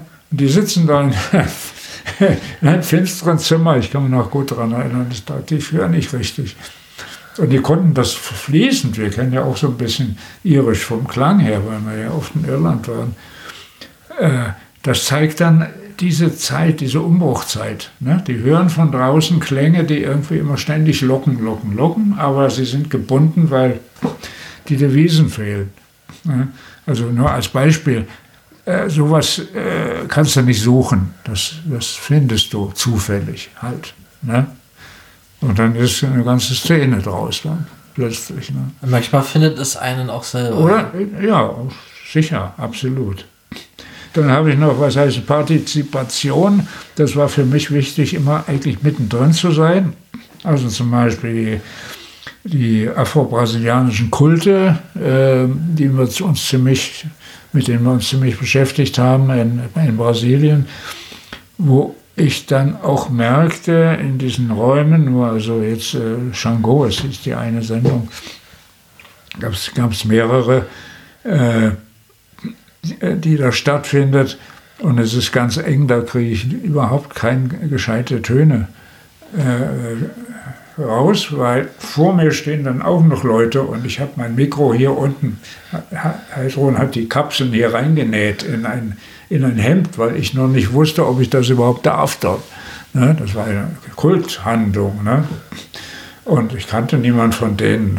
Konnte jeder hinkommen, aber das wollte ich nicht zeigen. Er hatte so einen kleinen Sony Walkman irgendwo drunter und dann die, ja, hier dran, hier die Kapseln. Ne? Nur standen welche vor mir und die Aufnahme war absolut ganz beschissen.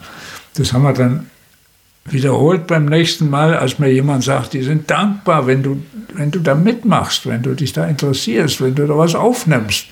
Das finden die ganz toll. Dann fühlen sie sich ernst genommen ne? in ihren weißen Kleidern, die, diese Frauen und alles wirklich wunderschön. Und dann habe ich gemerkt, hier stehen drei Trommeln, die sind unheimlich laut. Jetzt muss ich mich in dem Moment, wo die anfangen, da reinzuhauen, muss ich mich sehr geschickt wegdrehen von ihnen. Das ist immer noch laut genug. Und dann fing ich fast automatisch an, mit denen zu tanzen. Ne? Das sind ja, bewegt sich alles da und so. Ne? Und dann habe ich gedacht, einfach, ich gucke mal und habe die beobachtet, wie die reagieren drauf. Die, die haben weder positiv noch negativ. Das war für die ganz klar, dass da jemand auch mitmacht. Dann war ich mit meinen Mikros da mittendrin und konnte immer die genau die richtige Entfernung und die richtige Seite oder so weiter kontrolliert mit den Kopfhörern dann aufnehmen. Und das wurde nicht versaut, weil plötzlich die Trommeln unerwartet da reinhauen. Ich habe es schon gesehen, jetzt fangen sie gleich wieder an, dann habe ich mich so ein bisschen rumgedreht. Ja, und sowas, ne? Das ging gar nicht. Also jetzt muss ich aber doch mal so eine Radio-Nerd-Technik-Frage stellen. Das interessiert mich jetzt. Ja. Was für Mikrofone haben Sie denn alles benutzt? Ich hatte damals meistens die, äh, die äh, dynamischen, aber die 421, diese langen. Etwas längeren, ja. Ne? Und dann war ziemlich viel Zeug hier. Ja, was eine Spuckelei, ja. Und da war ja auch noch, noch, noch ein Windschutz drauf, da noch, weil man nicht dauernd den runternehmen kann und wieder draufstecken. Weiß der nicht, was passiert. Also es war sehr deutlich. Man hat das wirklich gesehen, dass da einer hier was aufnimmt. Deswegen habe ich mir das erst nicht getraut. Und habe gesagt, mach doch die, die Kapseln immer rausoperiert aus den äh, zwei kleinen Ohrmikros, die gab es ja auch, ne? diese UKMs, die man konnte in die Ohren stecken zum okay. Aufnehmen. Dann hatten die Leute den Eindruck, man hört, in Wirklichkeit hat man aufgenommen. Oh, Wahnsinn, Agentenequipment sozusagen. Absolut, ja. Und das haben wir die, die, die Kapseln raus und die Heidi hat sie ja dran genäht, nur das hat nichts gebracht, weil der, die, die direkte Schallübermittlung, linear, die wurde ja unterbrochen durch die Leute, die vor mir standen, ja. die noch größer waren, weil ich konnte nicht so machen. Dann dachte ich, das sehen Sie auch, was macht denn der da? Bis ich dann einfach durch wieder hingehen und, und mich beraten lassen von Leuten, die ein bisschen sich auskennen und so, den Mut ge äh, genommen habe, gesagt, probiere ich mal, wenn das wirklich so ist, dass du, dass die sich freuen und nicht, nicht plötzlich, äh, plötzlich da einen Skandal veranstalten. Ne? Und so, so, mit solchen Sachen, also dass man äh, mitschwimmt in den, in den Dingen oder auch bei den äh, überhaupt bei diesen äh, christlichen Fundamentalisten, da haben wir ja nur auch Sachen gemacht, also wo die uns dann nicht rausschmeißen konnten aus so einem großen Saal, wo da lauter uniformierte Typen da ringsrum standen, das, die das verhindern wollten. Das haben wir gemerkt, dass die eigentlich am liebsten uns hätten rausgekantet, aber das konnten sie wieder den vielen Gläubigen, die da waren, nicht, die konnten mich da nicht rausschleppen plötzlich. Ne? Da hatte ich längst meine Aufnahme und dann sind wir rausgeschlendert. Aber das musst du sehen. Du musst die Situation beobachten, du musst die Leute angucken, wie reagieren sie. Wenn ich jetzt ankomme und sage, entschuldigen Sie vielmehr, ich würde gerne jetzt eine Aufnahme machen für den, für den äh, SFB oder sowas. ja. Gehen Sie mal zu dem. Und der sagt, nee, gehen Sie zu dem. Das, ja. da, da, ist schon wieder alles vorbei. Ne? Da muss man sich hineinstürzen in die, in die Situation einfach. Das ist ja eigentlich dann wiederum ein, ein sehr schöner Abschluss, auch für Leute, die heute hm. mit dem Audio visuellen was machen wollen, dass man sich reinstürzt, nicht hm. so ängstlich ist. Ja, egal also, mit allem Menschen. Nicht einen Rechtsanwalt ständig neben sich haben ja. bei den Aufnahmen. Ja. Okay. Ich tue niemand was zu Leide damit. Ja? ja? Ich blamiere niemand, das ist alles öffentlich. Nur in dem Moment, wenn jemand ein Mikro hinhält, dann wird es plötzlich, also heute allgemein, plötzlich, ja, darfst du das denn überhaupt und das musst du dann aber vorführen oder sonst was. Das ist so, so eine Voraus, äh, also stramm stehen sozusagen. Da haben mich nie drum geschert. Einmal sind wir rausgeflogen aus einer Opernaufführung in, in Wrocław, also in, also in Polen. Saß man in der ersten Reihe und äh, Und da haben natürlich ein paar aus dem Orchester vor uns, waren auch nicht so bei der Sache und haben so richtig schöne, schräge Töne produziert. Und da gucken wir uns welche an und dann macht immer diesen hier. Da haben wir gewartet, bis das nächste Mal dunkel wurde und uns war verschwunden. Haben wir gar nicht verwendet nachher. Das war viel, vieles verwendet man überhaupt nicht. Also eine gewisse Fairness äh, gilt auch da. Ne? Ja. Aber verstehe. keinen hätte das persönlich jetzt irgendwie betroffen, das Ganze. So. Vielen, bitte vielen lieben Dank. Bis Sie rausgehen? Ja, jetzt gehen wir ein bisschen raus. Ja. Wenn noch was ist, können wir es nachher noch, noch anlegen. Da ist alles drin, Herr Kopetzky, Ja. was das Es ist schwierig, schwierig, wenn man muss, sagen wir, für fünf Minuten, sechs Minuten gezielt jetzt so etwas, äh, dann vergisst man die Man muss sich ja auch warm reden, ne? Außerdem. Ja, Ja, ja. das hat man jetzt gemerkt. Helmut Kopetzky im Gespräch mit Philipp Nitsche. Wenn Sie jemanden kennen, dem die hier vorgestellten Themen nützen würden, empfehlen Sie den Medienmagazin Podcast gern weiter mit einem Link zum Beispiel zur ARD Audiothek. Ansonsten seien Sie gern live bei Radio 1 dabei, samstags zwischen 18 und 19 Uhr oder hier in der Nacht zum nächsten Montag. Bis dahin also. Radio 1 Medienmagazin. Vergessen Sie nicht, Ihre Antennen zu erden.